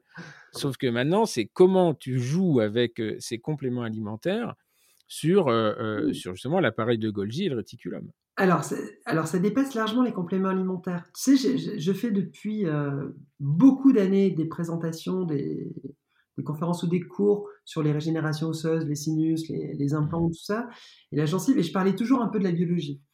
Et puis la biologie, c'était toujours une petite partie dedans où je rappelais, attention, euh, le, le patient, c'est très important. Et il y a euh, 5-6 ans, euh, il y a euh, Christian Mollet qui est venu euh, au cabinet. Hum, qui, qui est quelqu'un de génial et qui, qui me dit Carole, est-ce que tu serais d'accord pour nous à Nancy de nous faire une présentation, mais que sur le patient? Parce que tout ce que tu m'expliques, parce que lui, il est venu me voir bosser au cabinet, et il voyait comment je parlais au patient, il voyait comment euh, j'analysais, euh, je, re- je remettais un petit peu l'église au milieu du village, hein, c'est-à-dire que j'essaye toujours de comprendre quel est le potentiel de cicatrisation et de physiologie du patient. En fait, j'essaye aussi de comprendre pourquoi le patient est persédent, par exemple. hein. hum, Si pour toi, le traitement de la maladie parodontale, c'est- choisir le bon ultrason et la bonne poudre, on est mal barré. Hein. que, hum, en fait, si, si le patient il arrive à perdre ses dents, c'est un phénomène ultra complexe et où il y a beaucoup de facteurs qui peuvent jouer ou ne pas jouer. Mais euh, une des raisons de la perte des dents, ça peut être le scorbut. hum, Donc, hum, euh, face à une paro, si tu ne doses pas la vitamine C, ben déjà, tu as raté un grand problème. Alors que hum, nous, on était concentrés sur euh, la carte d'identité du germe. C'est-à-dire qu'on est tous pasteuriens et on n'est pas des Claude Bernardiens. Il est urgent, il est urgent de laisser à Pasteur ce qui revient à Pasteur, c'est-à-dire beaucoup, mais cantonné. C'est ce que tu disais, c'est ultra spécialisé. Mais il faut la vision globale. Et la vision globale, elle est primordiale. Elle a plus de sens que le reste. Parce que si on ne corrige pas les causes en même temps qu'on gère les conséquences, là, on n'est pas mécaniste comme en endo. Et, Mm, et là, il y, a un vrai- il y a- il y a un vrai souci. Ouais, mais c'est d'ailleurs intéressant parce que quand tu, re- tu, tu discutes de paro, tu discutes de cario, on te le met toujours, le patient et l'autre, le schéma de case, tu as toujours l'autre. Il dit jamais c'est derrière. Et en fait, ils te disent c'est là. Et, mais on va vous expliquer comment faire un bon collage. Et alors, pendant un moment, on vous est craché dans des tubes. oui, ah bah, il y a beaucoup de strepto et de lacto. Il y a, mmh strepto, ça. Ok, mais. Et, et, en fait, je pense que c'est une évolution, de, une évolution de la médecine en général, la dentisterie. Alors, c'est assez intéressant parce que tu t'aperçois que de plus en plus, les professionnels se spécialisent.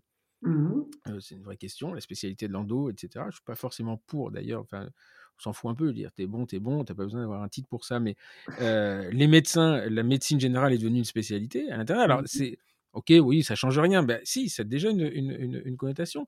Moi, j'ai une très très grande estime pour les médecins généralistes parce que mmh. ben, ils sont peut-être pas, ils excellent pas, peut-être pas dans un domaine, mais c'est putain un chef d'orchestre quoi. Et le chef mmh d'orchestre, il n'y a pas besoin d'être saxophoniste, d'être violoniste, d'expert, mais c'est tout dépend de lui. Tout dépend de mmh. lui. Et et ça, c'est alors les patients, nous, surtout en province. Hein, moi, j'ai jamais travaillé à Paris, mais ils disent mais qu'est-ce que je fais chez vous quoi? En dos, don, machin, mais envie de leur dire, bah ouais, moi je suis peut-être le, le, le, violoniste, le premier violon du chef d'orchestre, mais le chef d'orchestre, ça reste votre, votre médecin généraliste, votre mmh dentiste généraliste. Et mmh voilà, donc c'est une évolution de la, de la culture il y a, quand j'ai commencé l'endo exclusif en 2003, on était allez, 15 en France, hein, donc c'était mmh pas c'était pas donné.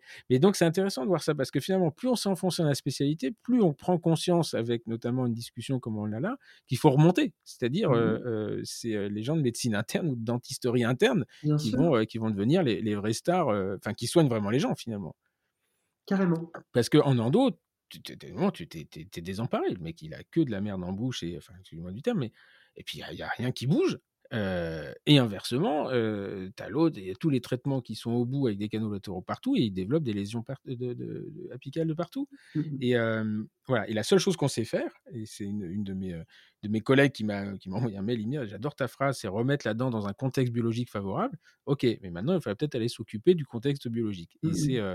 voilà. Donc, comment tu te formes à ça? Parce que moi, ça m'intrigue, ça. en plus, ça m'intéresse. alors, très honnêtement, c'est quelque chose qui s'est fait dès le début tu vois, je pense y a une mmh curiosité. Euh, j'ai un côté autodidacte. Autodidacte, c'est pas la personne euh, qui fait n'importe quoi, qui apprend pas et tout ça. Autodidacte, c'est quelqu'un qui va aller chercher énormément. Mais toi, qui es quelqu'un qui a innové énormément, ça te parle. Parce que toi, mmh. dans ce que tu enseignes, il y a énormément de choses que tu as prises de tes maîtres, il y a énormément de choses que tu as allé chercher partout. Mmh. Et, euh, et, nous, dans notre domaine, ça a vraiment été ça. C'est-à-dire que moi, j'ai eu la chance d'avoir la génération d'avant qui, a fait un travail énorme. Je pense que s'ils avaient jamais fait, moi, j'aurais jamais osé poser un implant. Jamais, je le sais. Parce que j'aurais pas eu confiance. Et les premiers implants que je posais, j'avais pas confiance. Je, n'avais pas croire que ça allait marcher, que ça allait durer. Euh, donc j'ai pas cette notion là-dessus, tu vois, de, quelqu'un qui est capable d'avancer, euh, de, déblayer à ce point, dans tous les cas, pas dans ce domaine-là. Par contre, euh, quand je te parlais de la petite histoire à l'époque, où je disais au moins 3-4 minutes à raconter, c'est que très vite, quand tu commences à faire beaucoup de ROG, beaucoup d'implants ou beaucoup de paros, tu te rends compte que le même protocole, le même, où tout est pareil, tu changes le patient, ça va changer ton résultat. Évidemment, il y a de la génétique, mais la génétique, c'est la seule chose qu'on ne peut pas changer, c'est le patient. Mmh.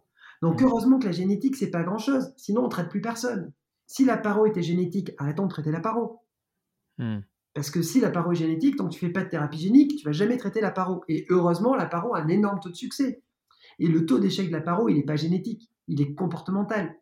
Hmm. C'est-à-dire, c'est les gens qui sont en dysfonction, ils sont en dysfonction. Si c'est une dysfonction comportementale temporelle, ben voilà, c'est génial, on corrige, ça va mieux. Mais voilà, et ça ne se résume pas au tabac. Donc en hmm. fait, si tu veux, et ça ne se résume pas aujourd'hui au complément alimentaire. Aujourd'hui, euh, vraiment, j'ai une approche avec le patient où j'essaye de comprendre tous ces facteurs de risque. Ça commence au sommeil, ça passe par le stress, euh, ça continue au brossage. Euh, et évidemment, on parle dans tout ça aussi de nourriture, de nutriments. Quelqu'un qui est stressé va surconsommer sa vitamine C. Quelqu'un qui vit trop à l'intérieur, il va pas produire sa vitamine D. Et aujourd'hui, tu sais, on n'arrête pas d'expliquer que la vitamine D est une hormone. Donc, ce mmh. c'est pas une vitamine, c'est mmh. quelque chose que tu synthétises dans ta peau. Mmh. Donc, euh, c'est, on a une vision qui, mérite aujourd'hui d'être vue. Tu sais, je fais une conférence sur le patient qui dure 8 heures. Et en 8 heures, je n'ai pas le temps de, tout dire. Et si je disais de toute façon plus, ça servira à rien, parce que les personnes ne peuvent pas retenir. En fait, tu me demandais comment j'ai fait pour apprendre tout ça. Mais en fait, c'est juste 20 ans de observation, lecture, recherche. J'ai lu des thèses de médecine, de dentaire, de veto. Euh, j'ai lu des articles. J'ai lu des fois des sites comme la nutrition.fr. J'ai pas de mmh. limite, tu vois. Moi, je me dis pas top santé, c'est pas bien.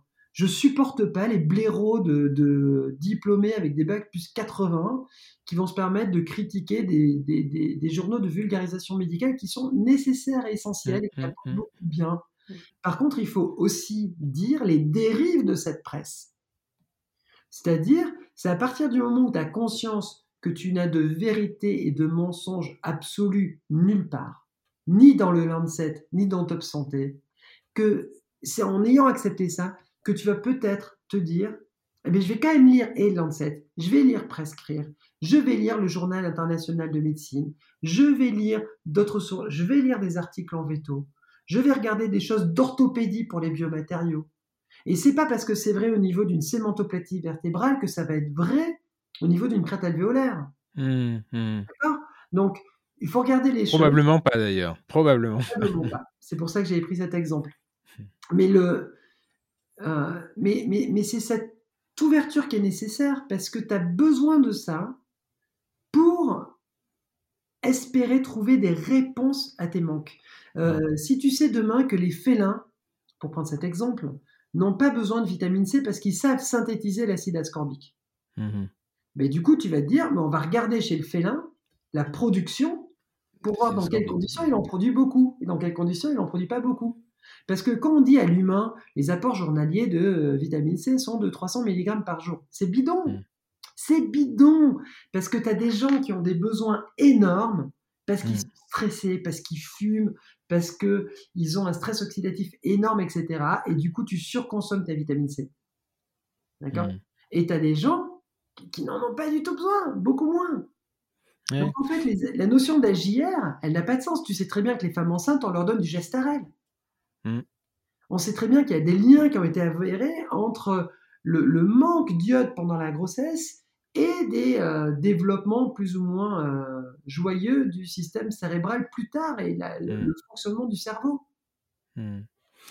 mais en fait, quand tu reprends de la, tout ça en, hauteur, et c'est ça qui m'intéressait, c'est que euh, tu comprends aussi, si on parle toujours de l'evidence-based médecine, l'evidence-based Et j'avais fait une réponse d'expert là-dessus en disant mais arrêtez, arrêtez de me dire que c'est pas uniquement dans l'acte technique. Et mmh. moi je m'intéresse beaucoup plus à la alors il y a la practice-based dentistry, enfin mmh médecine, et puis la patient-based mmh médecine. Et en fait, tu te rends compte que bah, c'est celle-là qui est la plus intéressante parce que d'abord, tu as l'implication du, du, patient dans son traitement, c'est-à-dire jusqu'où il veut aller. On a souvent tendance à dire, oh là là, vous avez une lésion, il faut la... Je ai vu hier en consultation, vendredi en consultation, il avait vécu à Montréal.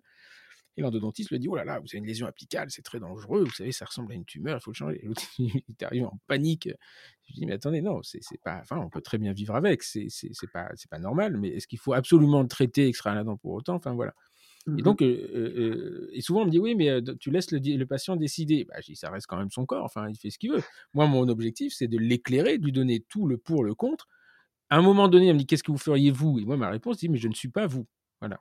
Mmh Après, c'est très délicat aussi parce que lui dire je ne suis pas vous, mais lui, il a besoin d'éléments qu'il ne maîtrise pas pour pouvoir prendre une, une, une, mmh. décision. Et, si tu remontes en haut, c'est-à-dire que tu comprends quand tu as la patient base, c'est-à-dire que effectivement, c'est est-ce que tous les parodontistes posent la question aux patients est-ce que vous dormez bien? Mmh et, et, je pense pas, il faut que je demande à mes collègues, mais je ne pense pas que ça fait partie de leur, leur truc. Hein. Et d'ailleurs, le peu de conférences auxquelles j'ai assisté, c'est voilà, le patient fumeur, il y a plus de ah, récidive, le machin. le patient qui. Alors oui, mais c'est parce que quand il fume, même la chirurgie marche moins parce qu'il y a une vasoconstriction des trucs. Tu te dis, ouais, quand même, c'est quand même particulier, quoi. Tu, vois que la Covid, elle nous aide beaucoup là-dessus. Parce qu'en mmh. fait, euh, ce qu'on disait, c'est que le même virus, euh, suivant les personnes, ça va pas du tout agir pareil, puisque évidemment, on n'a pas la même immunité innée, par exemple. Mmh. Et quand on parle de maladie parodontale, quelqu'un qui est stressé, qui dort mal, a un système immunitaire qui ne peut pas aller bien. Euh, quelqu'un qui a des dérèglements du microbiote va, être, va avoir un terrain qui est dit pro-inflammatoire. On va aller loin comme mmh. ça. Mmh. Donc en fait, on sait qu'il y a plein d'infarctus qui sont causés par des apnées du sommeil. Mmh. Du coup, quand tu as quelqu'un qui a des pathologies cardiaques, est-ce qu'il y a systématiquement une analyse du sommeil associée? Le problème, c'est que on sait beaucoup de choses aujourd'hui. On sait vraiment beaucoup. Hein. Et, et c'est pas du on sait un petit peu. Il y a vraiment des choses qu'on sait bien. Ces choses qu'on sait bien, elles ne sont pas appliquées dans 95 ou 98% des cas. Là, je donne souvent l'exemple aussi des ampoules de vitamine D, tu vois, pour parler un peu de mmh, mmh. nutrition et, biologie. L'ampoule de, vitamine D, c'est l'archétype du bon sens qui t'emmène dans le mur. Pourquoi? La vitamine D est liposoluble, on l'a dans le gras, et elle se stocke dans les adipocytes. Donc, on se dit, si on t'en donne une grosse dose, tu l'absorbes, et tu vas la stocker dans tes adipocytes, et elle va être biodisponible quand tu en as besoin. Mmh Faudrait-il que tout le monde l'absorbe bien? Premier biais, c'est pas le cas. Faudrait-il que tout le monde puisse l'absorber? Quelqu'un qui a eu une sleeve gastrectomie ou certaines pathologies digestives, ça va devenir très complexe. Et c'est encore pire pour d'autres microéléments. Ensuite, il faut que la personne n'ait pas de dysfonction lipidique. Car toutes les mmh. personnes qui ont un surstockage vont surstocker et ne vont pas re-rendre disponibles. Mmh. Et dans tout ça, on est encore centré sur la vitamine D. Mais même quand tu parles d'une ampoule de vitamine D, il y a le out of the box. Mmh. Et le petit piège, le petit monstre derrière l'ampoule, c'est quoi? Le petit monstre derrière l'ampoule, c'est que, et ça, ne se sait que depuis trois ans. Donc c'est court. Moi, j'en ai prescrit des ampoules. Hein. D'accord? Et, tous les gens aujourd'hui qui prescrivent des ampoules le font en voulant faire bien. Donc il est inimaginable que dans ma tête, j'imagine qu'il y ait un praticien qui donne des ampoules euh, en sachant que c'est pas bon. Par contre, mmh. ça me fait mal au cœur que depuis trois ans, on sait que c'est pas bon et que la plupart des praticiens ne sont pas au courant. Et qu'est-ce qu'on sait depuis trois ans? Et ça n'était pas vérifié par une seule étude, mais par plusieurs études. C'est que le fait de donner trop de vitamine D exogène, parce que normalement, c'est une hormone endogène. Mmh, mmh. Qu'on va synthétiser en fonction de sa génétique et de sa géolocalisation. C'est-à-dire que quand mmh. tu es suédois, tu es censé vivre sous des latitudes de Suède et tu as une peau qui est faite pour faire de la vitamine D en fonction du soleil de la Suède. C'est sûr, si tu as cramé l'été à Nice, ça c'est pro-oncogène. L'Africain qui vient vivre à Lille, à Lille, il va pas avoir le soleil qui est adapté à sa génétique. Donc nous, on essaye de compenser cette dysfonction géographique avec des ampoules et avec euh, un dysfonctionnement. Pareil, nous, on a un animal qui est censé vivre dehors. Bref, ces ampoules de vitamine D, quand on les prend, favorisent des fuites de magnésium. Tu vas me dire, c'est pas grave. Non, mais le magnésium, c'est l'interrupteur de la lumière. Si tu veux, la vitamine D, sans magnésium, elle n'est pas active. Et le magnésium, c'est un oligoélément essentiel à la vie. C'est essentiel. C'est-à-dire, sans magnésium, tu meurs. Et 70% de la population est carencée en magnésium. 70%. Note qu'il y a 80% carencés en vitamine D. C'est des chiffres qui sont pas très loin. Mmh et le mmh. fait d'augmenter la vitamine D par des ampoules aggrave la carence de magnésium. Donc on est déjà sur une population carencée et on donne des ampoules qui augmentent la carence. Donc ça veut dire qu'il faudrait prescrire du magnésium en même temps que la vitamine D. Oui, Mais ça veut dire que tu vas déplacer un autre équilibre. D'accord. Parce que c'est dur d'assimiler le magnésium. Mmh. Voilà. Donc en fait, tu veux, euh, le chat se mord la queue. Et le magnésium est essentiel à activer la vitamine D. Donc la vitamine D sans magnésium, ça ne sert à rien. Donc en fait, il faut simplement que les gens reprennent une vie normale. Une vie normale, c'est pas euh, des journées de 12 heures où tu vas, tu sors pas. Hmm. Et si tu fais comme moi des journées trop longues où tu sors pas, ou toute mon équipe, parce qu'on fait partie des débiles qui travaillent trop, parce qu'on n'arrive pas à faire autrement, faut au moins avoir des week-ends de 3 jours et sur tes week-ends de trois jours, il faut que tu sortes au moins une heure et demie, deux heures par jour et que tu fasses le maximum de ta peau. Et si tu as froid, c'est que tu bouges pas assez. D'accord? Quand, tu fais, quand tu te bouges vraiment, euh, même en short, tu hein.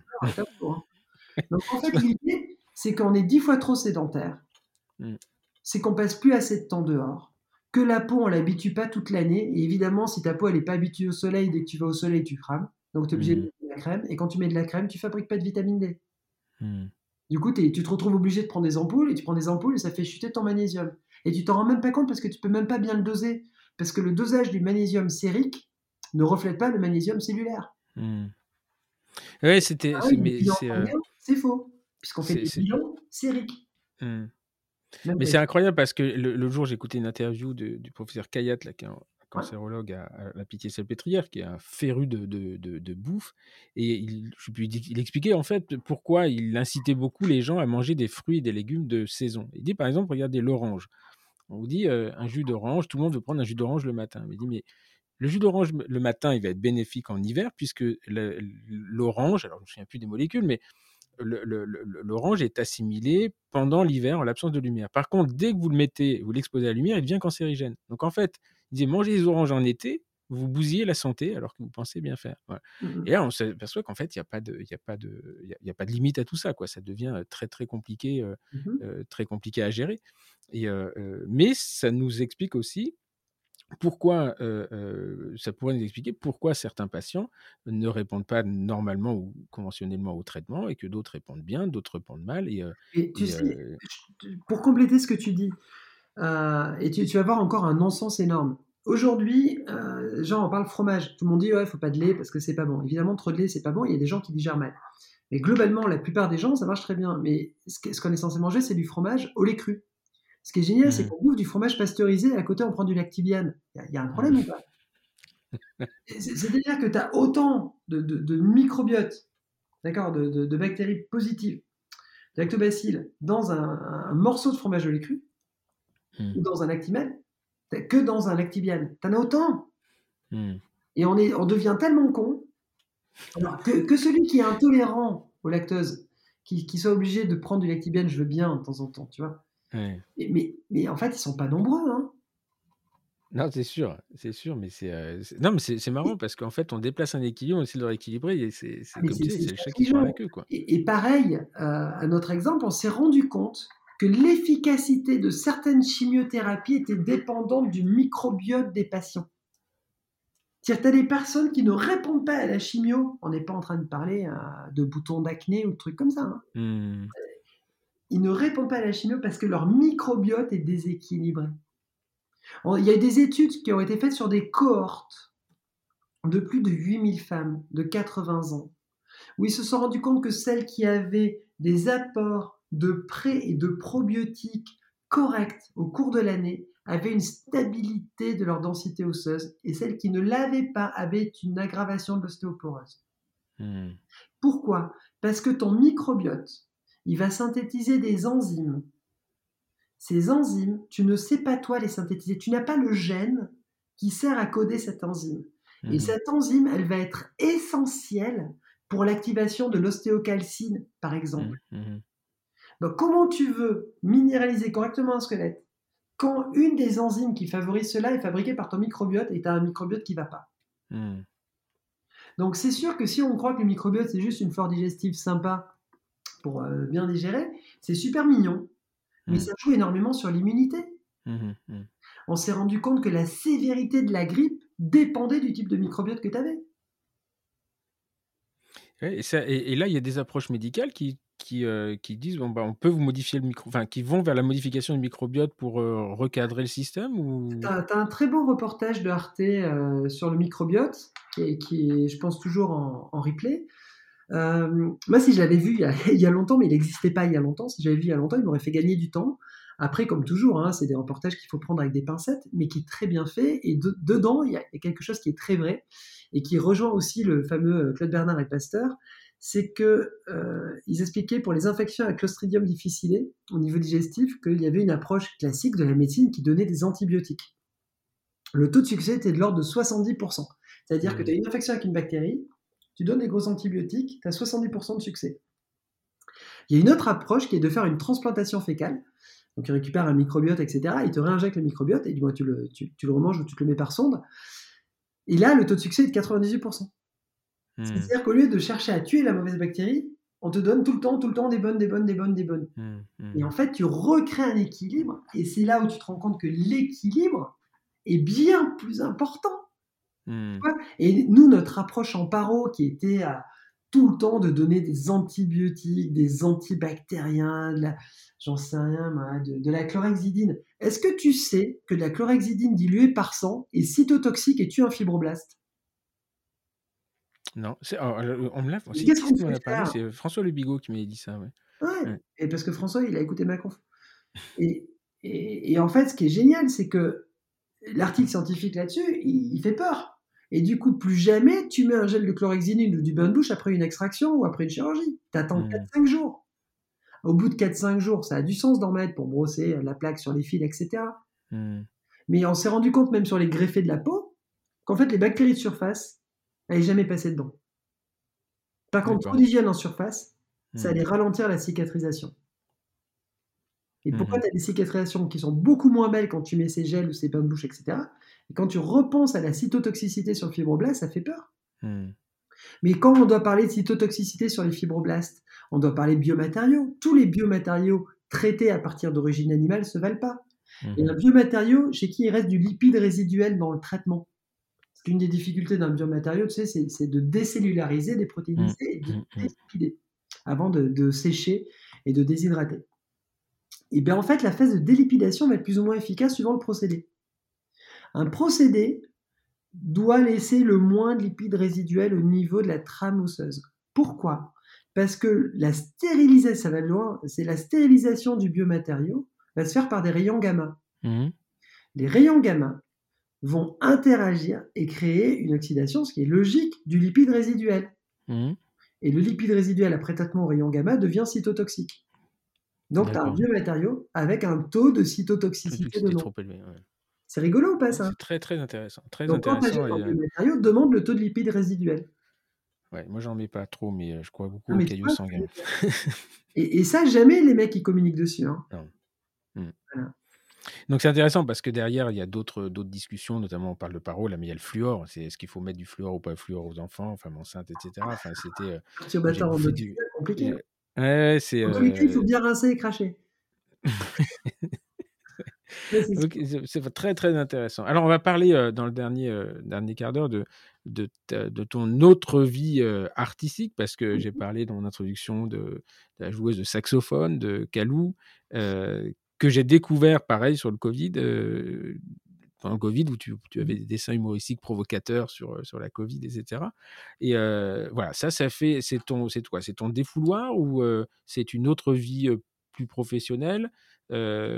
Comment tu, tu, comment tu fais quoi? Parce que il y a une question qu'on me pose souvent, on dit «Eh, où est-ce que tu trouves le temps de faire les choses? Ça m'agace cette question, mais elle est, elle est vraie finalement. comment comment tu trouves le temps de, de, de, de faire tout ça Parce que dessiner, alors moi, pour le coup, je sais absolument pas faire. Le saxophone, je m'y suis mis pendant trois ans je trouvais pas le temps de me, de, de, me comment dire de, m'entraîner, de faire mes, mes, mes, gammes entre guillemets. Mais euh, voilà. Donc comment tu places ça? Alors plus le parapente. Je, crois que le parapente c'est assez récent hein, dans, dans, ta vie, mais euh, il était euh, parti déjà dans les championnats. Enfin c'est hallucinant quoi. Ouais, alors ouais, du championnat amical. Hein. Fait, oui, bah, quand même. du niveau de ceux qui font ça au national, c'est voilà, il y, a vraiment un niveau. Les, les, les bons en accro, ça n'a rien à voir avec moi. Hein ils s'envoient vraiment fort. Euh, moi, je suis une débutante en accro et euh, voilà, et c'est déjà très bien, je me régale. Et... Donc, mon défouloir, c'est beaucoup plus l'adrénaline, le, le, dessin et la, la musique. C'est pas un défouloir, c'est vraiment c'est un, un, pied, c'est un kiff. C'est mon cerveau a besoin de ça, le, le corps a besoin de ça, mais c'est pas un défouloir. Euh, le seul défouloir en tant que tel, clairement, c'est quand je fais de la voltige en parapente, parce que là, c'est une mmh d'adrénaline énorme, c'est voilà, ça, ça, fait du bien. Et en même temps, c'est pas qu'un défouloir, parce que c'est plus, voilà, ça dépasse ça. Euh, et après, le, comment je trouve le temps de faire tout ça euh, euh, Compliqué à dire.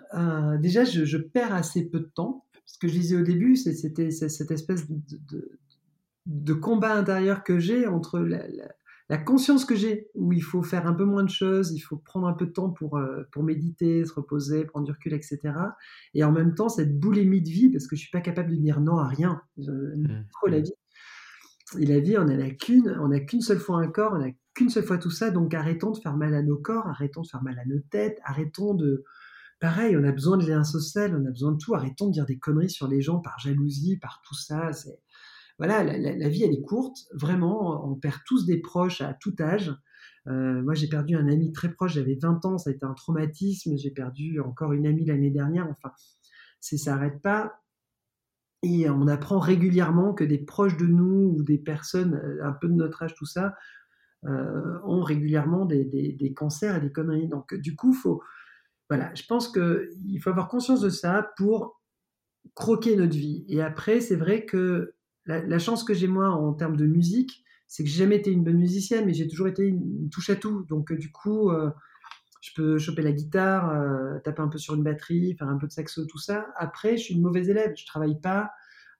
j'aime jouer avec les potes, donc j'aime jouer en répétition, j'aime jouer sur scène. La scène, c'est une drogue. Et pareil, quand tu joues avec des gens qui sont bons, c'est facile. Donc j'ai eu la chance de jouer avec, euh, avec des personnes géniales, en fait, que ce soit avec, euh, avec Ben, surnommé euh, Castor, j'ai joué avec Manu, Emmanuel Monet, c'est la chanteuse de mmh. guitariste de Dolly. avec, avec les amis avec qui on a fait la première partie de Radio Birdman, des Holy Curse. j'ai joué avec tout, tout, le groupe avec qui on avait monté à l'époque les Youpi Youpier, où c'était l'ancien chanteur de Borkamp et Enfin, bah, il y avait gens, enfin, je vais pas citer tout le monde, c'est juste, euh, voilà, j'ai eu la chance de, à un moment donné de faire du, violoncelle et de la guitare euh, derrière Sophie Pérez, qui est une chanteuse incroyable, vraiment, tu l'as Larsen.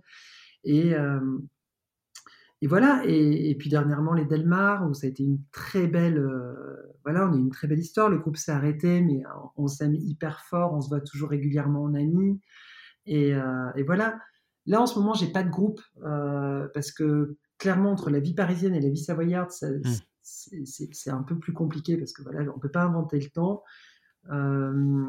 par contre, j'espère voilà, qu'on va se refaire des jams, qu'on va se refaire des, petits moments sur les concerts comme ça, parce que la scène, c'est vraiment un truc de fou. Et quand on est ensemble sur scène, il y, a une magie qui existe. Et, et, voilà, qui pour moi fait partie des. c'est un troisième poumon, quoi. Mmh. Mmh. Voilà, le dessin, euh, le dessin, grâce à euh, quelqu'un, euh, au mari de Florence Roussari. Tu connais Florence Roussari, c'est une très très bonne artiste.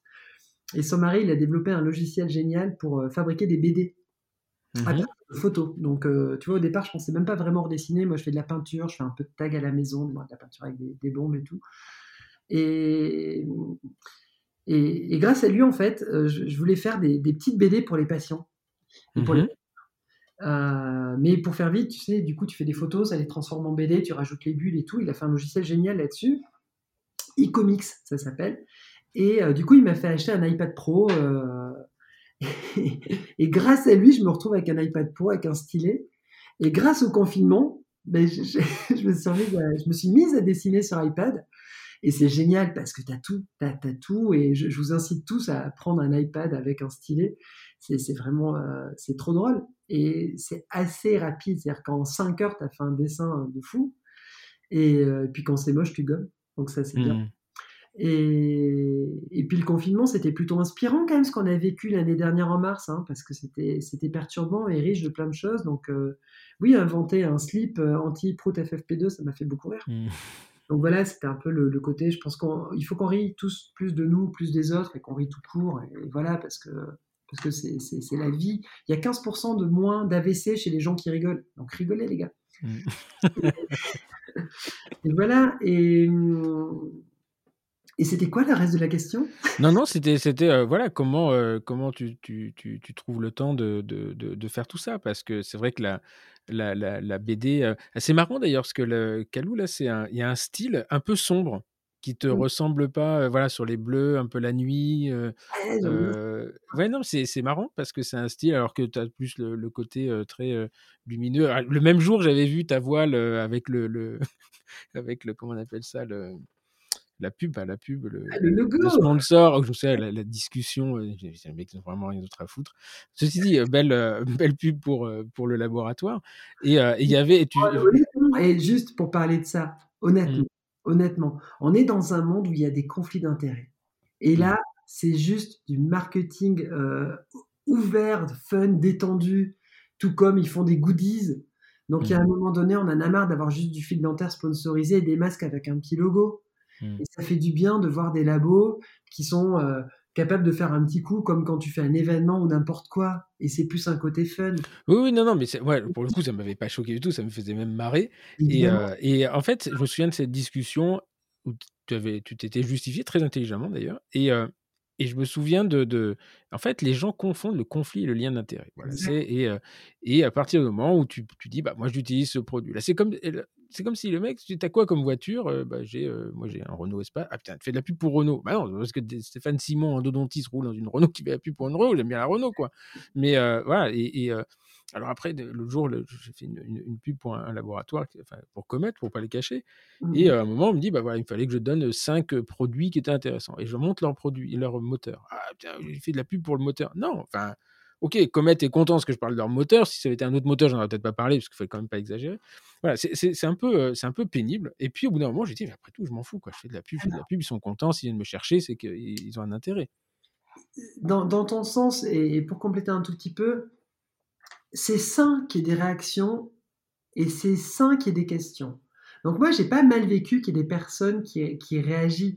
J'ai juste trouvé comique parce que, pour être tout à fait honnête, euh, je pense que tout le monde sait aujourd'hui euh, combien coûte un congrès, combien mmh. coûtent des événements et combien coûtent des praticiens qui bossent vraiment. C'est-à-dire qu'il faut imaginer que nous, on, faut être honnête, on fait des métiers où on gagne bien notre vie, on fait des belles choses, etc. Donc ça va bien pour nous clairement, euh, pour la blague, au niveau des ailes, euh, des ailes, j'ose même pas dire combien j'en ai, et je me les mmh. paye toutes. Euh, donc il faut différencier ce qui est un truc fun à un moment donné, qui va, voilà, qui est fait pour faire un truc fun, et de ce qui est nos modes de vie. Il faut savoir que des vrais conflits d'intérêts, comme tu disais, il y en a plein, et les gens qui en ont les cachent. Un, un, conflit d'intérêts, c'est très facile d'en faire, il y en a plein.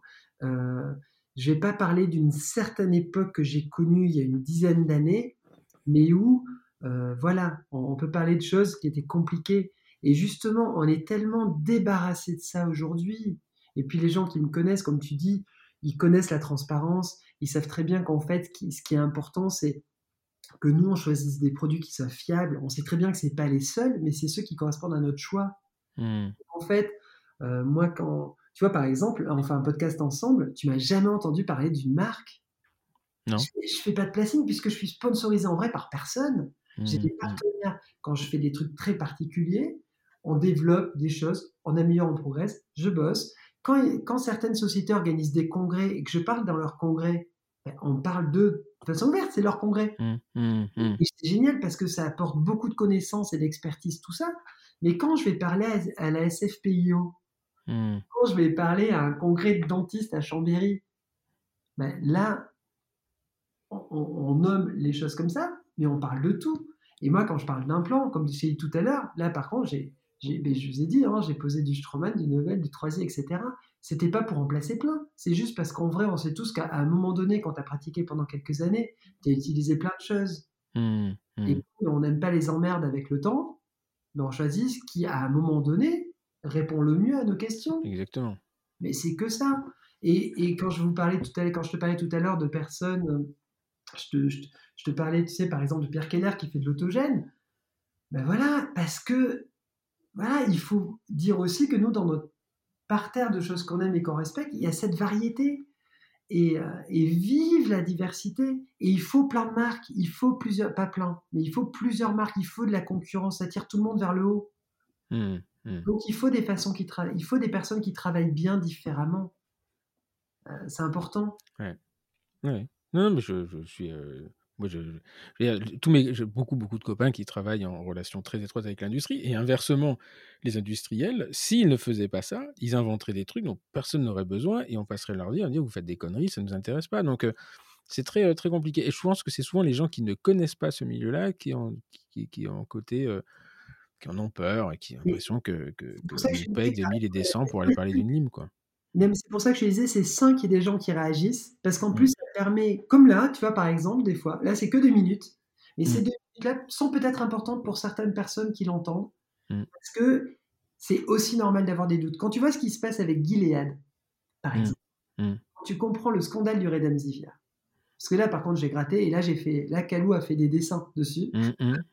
Euh, si tu veux, c'est normal d'avoir une réaction épidermique de première instance dans plein de situations. Mais rassurez-vous, les copains, les conflits d'intérêts comme Gilead, là, c'est des dizaines ou des centaines de milliers d'euros. Hmm. C'est caché. Hmm. Et ça, le peu que vous voyez sur les trucs, c'est le peu que vous voyez en vrai. Donc en fait, le vrai problème, il est que il faut pas faut pas stopper le progrès parce qu'on n'est pas du tout assez abouti pour ça. Il faut pas non plus laisser faire n'importe quoi au labo. Je pense pas que la politique actuelle vis-à-vis des labos soit la bonne parce que je pense que elle va limiter le progrès et le, justement le caractère collaboratif de gens qui bossent bien. Après, moi, je serais pour qu'il y ait les universités, de façon plus neutre, plus objective et plus comparative, fassent encore plus d'essais et de comparaisons et de Mmh. travaux de recherche pour Mmh. comparer. Ça, c'est des rôles d'universitaires. Nous, on bosse en privé. On ne peut pas faire des tests, on ne peut pas faire des essais comme ça. Nous, il faut qu'on prenne ce qui euh, nous semble dans nos critères marcher le mieux, avec les protocoles qui, nous- qui marchent, qui nous semblent marcher le mieux, etc. Après, pour moi, le rôle du chercheur, derrière, ça serait de regarder ce que font les, euh, les 10 personnes qui semblent avoir le plus d'expérience et qui font différemment, regarder leurs protocoles, leurs techniques, leurs choix, etc., qui sont forcément tous bien, et eux les mettre dans une étude comparative par rapport à ça, Mmh. et étudier ça. Mmh. Moi, j'ai un étudiant de la fac de Toulouse qui est venu pendant un an euh, pour faire une, une étude, et il a fait sa thèse dessus sur le recul entre les, sur mes ROG et le taux de succès des ROG des implants dedans. Et je lui ai Mmh. ouvert la porte et il faisait les études le lundi quand moi j'étais pas au cabinet pour que ce soit neutre. Et il avait Mmh. accès à toutes les données du cabinet. Tu vois, je suis pour ça. Je suis pour que euh, quand on fait des radios, on puisse les mettre sur un cloud, que le patient, où qu'il aille, il ait ses radios, parce que ça appartient au patient. Je ne suis pas pour qu'il ait besoin de demander son dossier médical. Mmh. Mmh.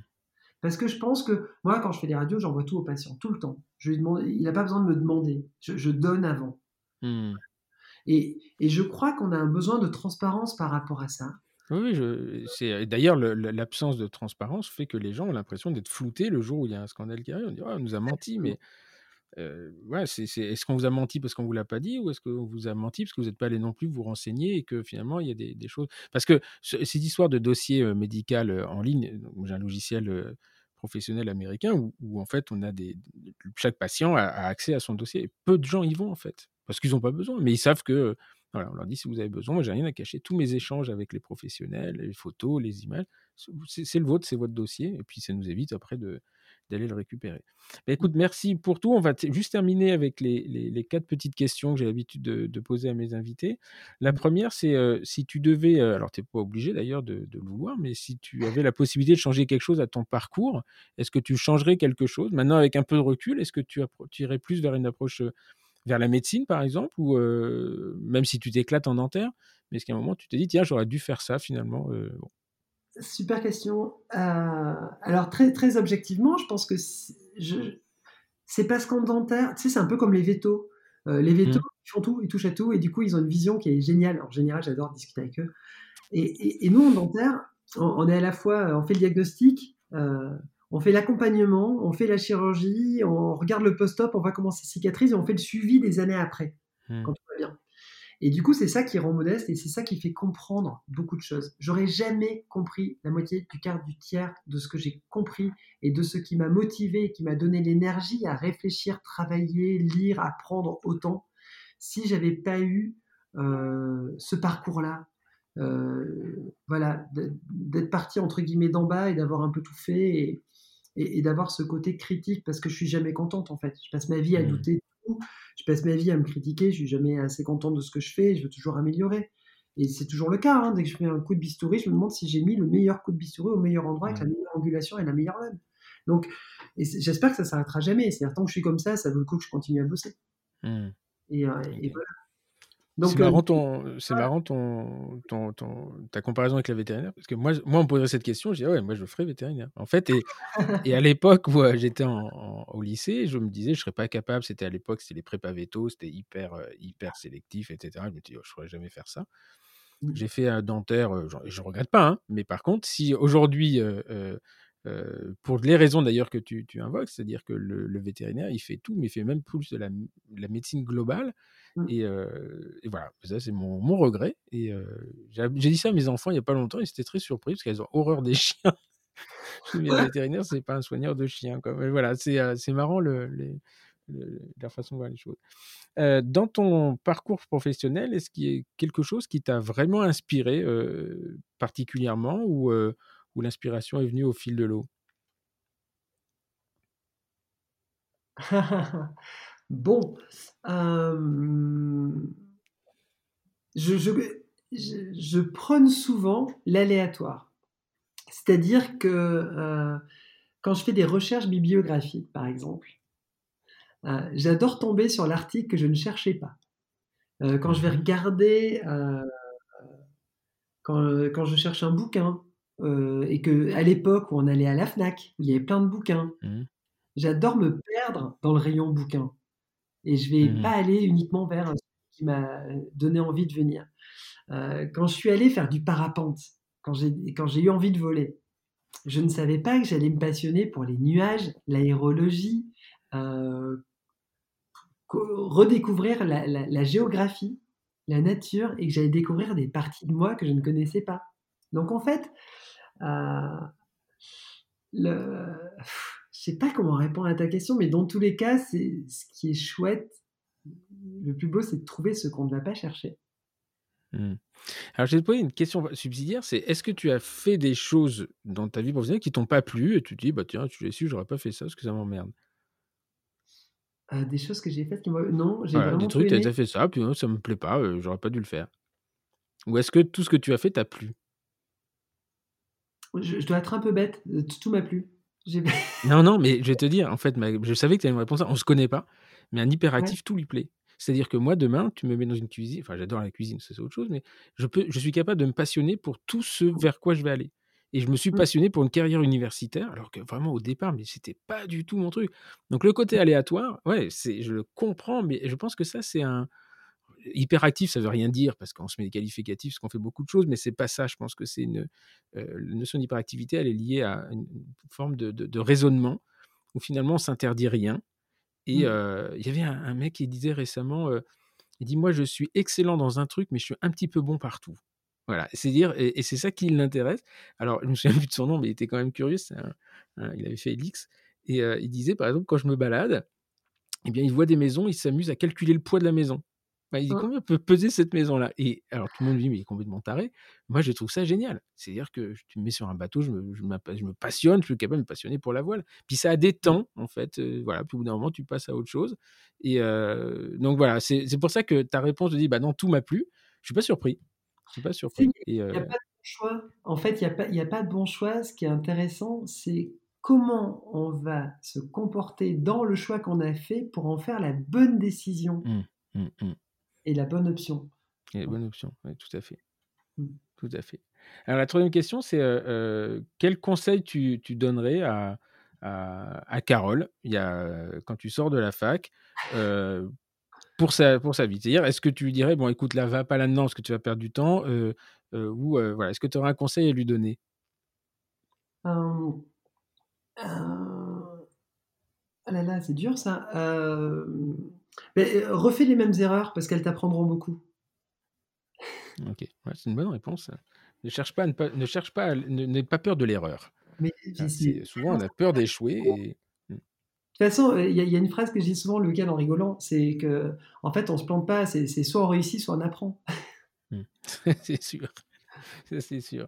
Après, c'est assez culturel. Hein. Il, y a, le jour, il y avait une, fille qui, avait monté une super société, bon, qu'elle a vendue. Et elle disait, en fait, non, qu'elle avait planté d'ailleurs, elle dit c'est très marrant parce que en France, tu dis voilà, j'avais une société, ça n'a pas marché, je l'ai fermée, on te dit oh là là, quel échec, la notion d'échec. Aux États-Unis, on dit oh, regarde quand même ce que, as fait, ce que tu as accompli. C'est c'est le, fameux droit à l'échec que, tu as dans les pays anglo-saxons et que tu n'as pas du tout dans les pays, dans les pays francophones, enfin au moins en France. Et pour terminer, est-ce que tu aurais, qu'est-ce que tu pourrais, un conseil, un podcast, un TED, un livre? Voilà, tu dis bah si vous voulez changer quelque chose. Enfin, vous, cet après-midi, je te dis, tiens, j'aimerais bien faire quelque chose que, que, que, je ne connais pas. Est-ce que tu as quelque chose que tu conseillerais? Ah.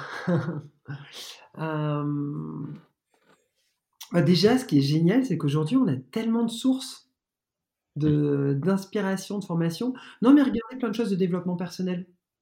Parce qu'en fait, l'essentiel, c'est d'aller bien. Voilà. Et, quand on va bien, les choses autour de nous, on les voit plus pareil, on les comprend plus pareil, et on va plus interagir pareil avec.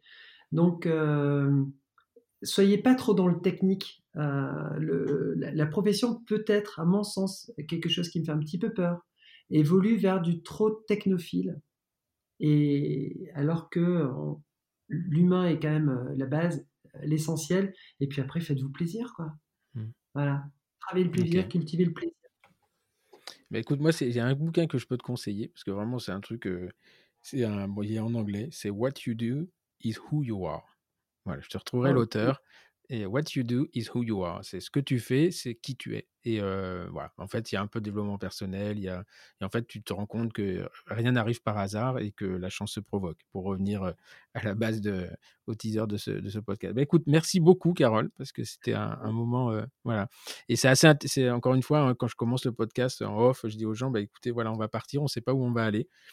Et c'était un petit peu enfin, plus difficile pour moi sur les autres parce qu'on se connaît pas, alors que tous les autres, je les connaissais.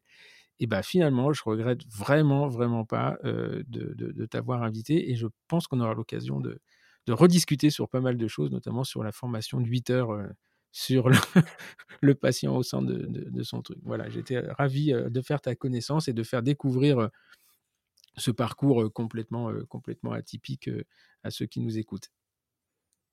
Merci à toi. C'était un moment extrêmement agréable partager avec toi. Bah, c'est gentil. Merci, euh, merci beaucoup à vous également d'avoir euh, écouté ce, podcast. Voilà, les, épisodes se suivent mais ne se ressemblent jamais. Et euh, bah, c'est un peu, voilà, comme à chaque fois, je vais un peu à l'aventure. Je demande le CV à mes invités. et à chaque fois, ça me sert un peu de trame pour lancer la discussion, mais je jamais être surpris. Et c'est ce qui me motive à, à continuer à, organiser, à, enregistrer des podcasts régulièrement. Euh, quant à nous, on se retrouve euh, la semaine prochaine dans un contexte euh, avec une personnalité complètement différente. Je vous en dis pas plus.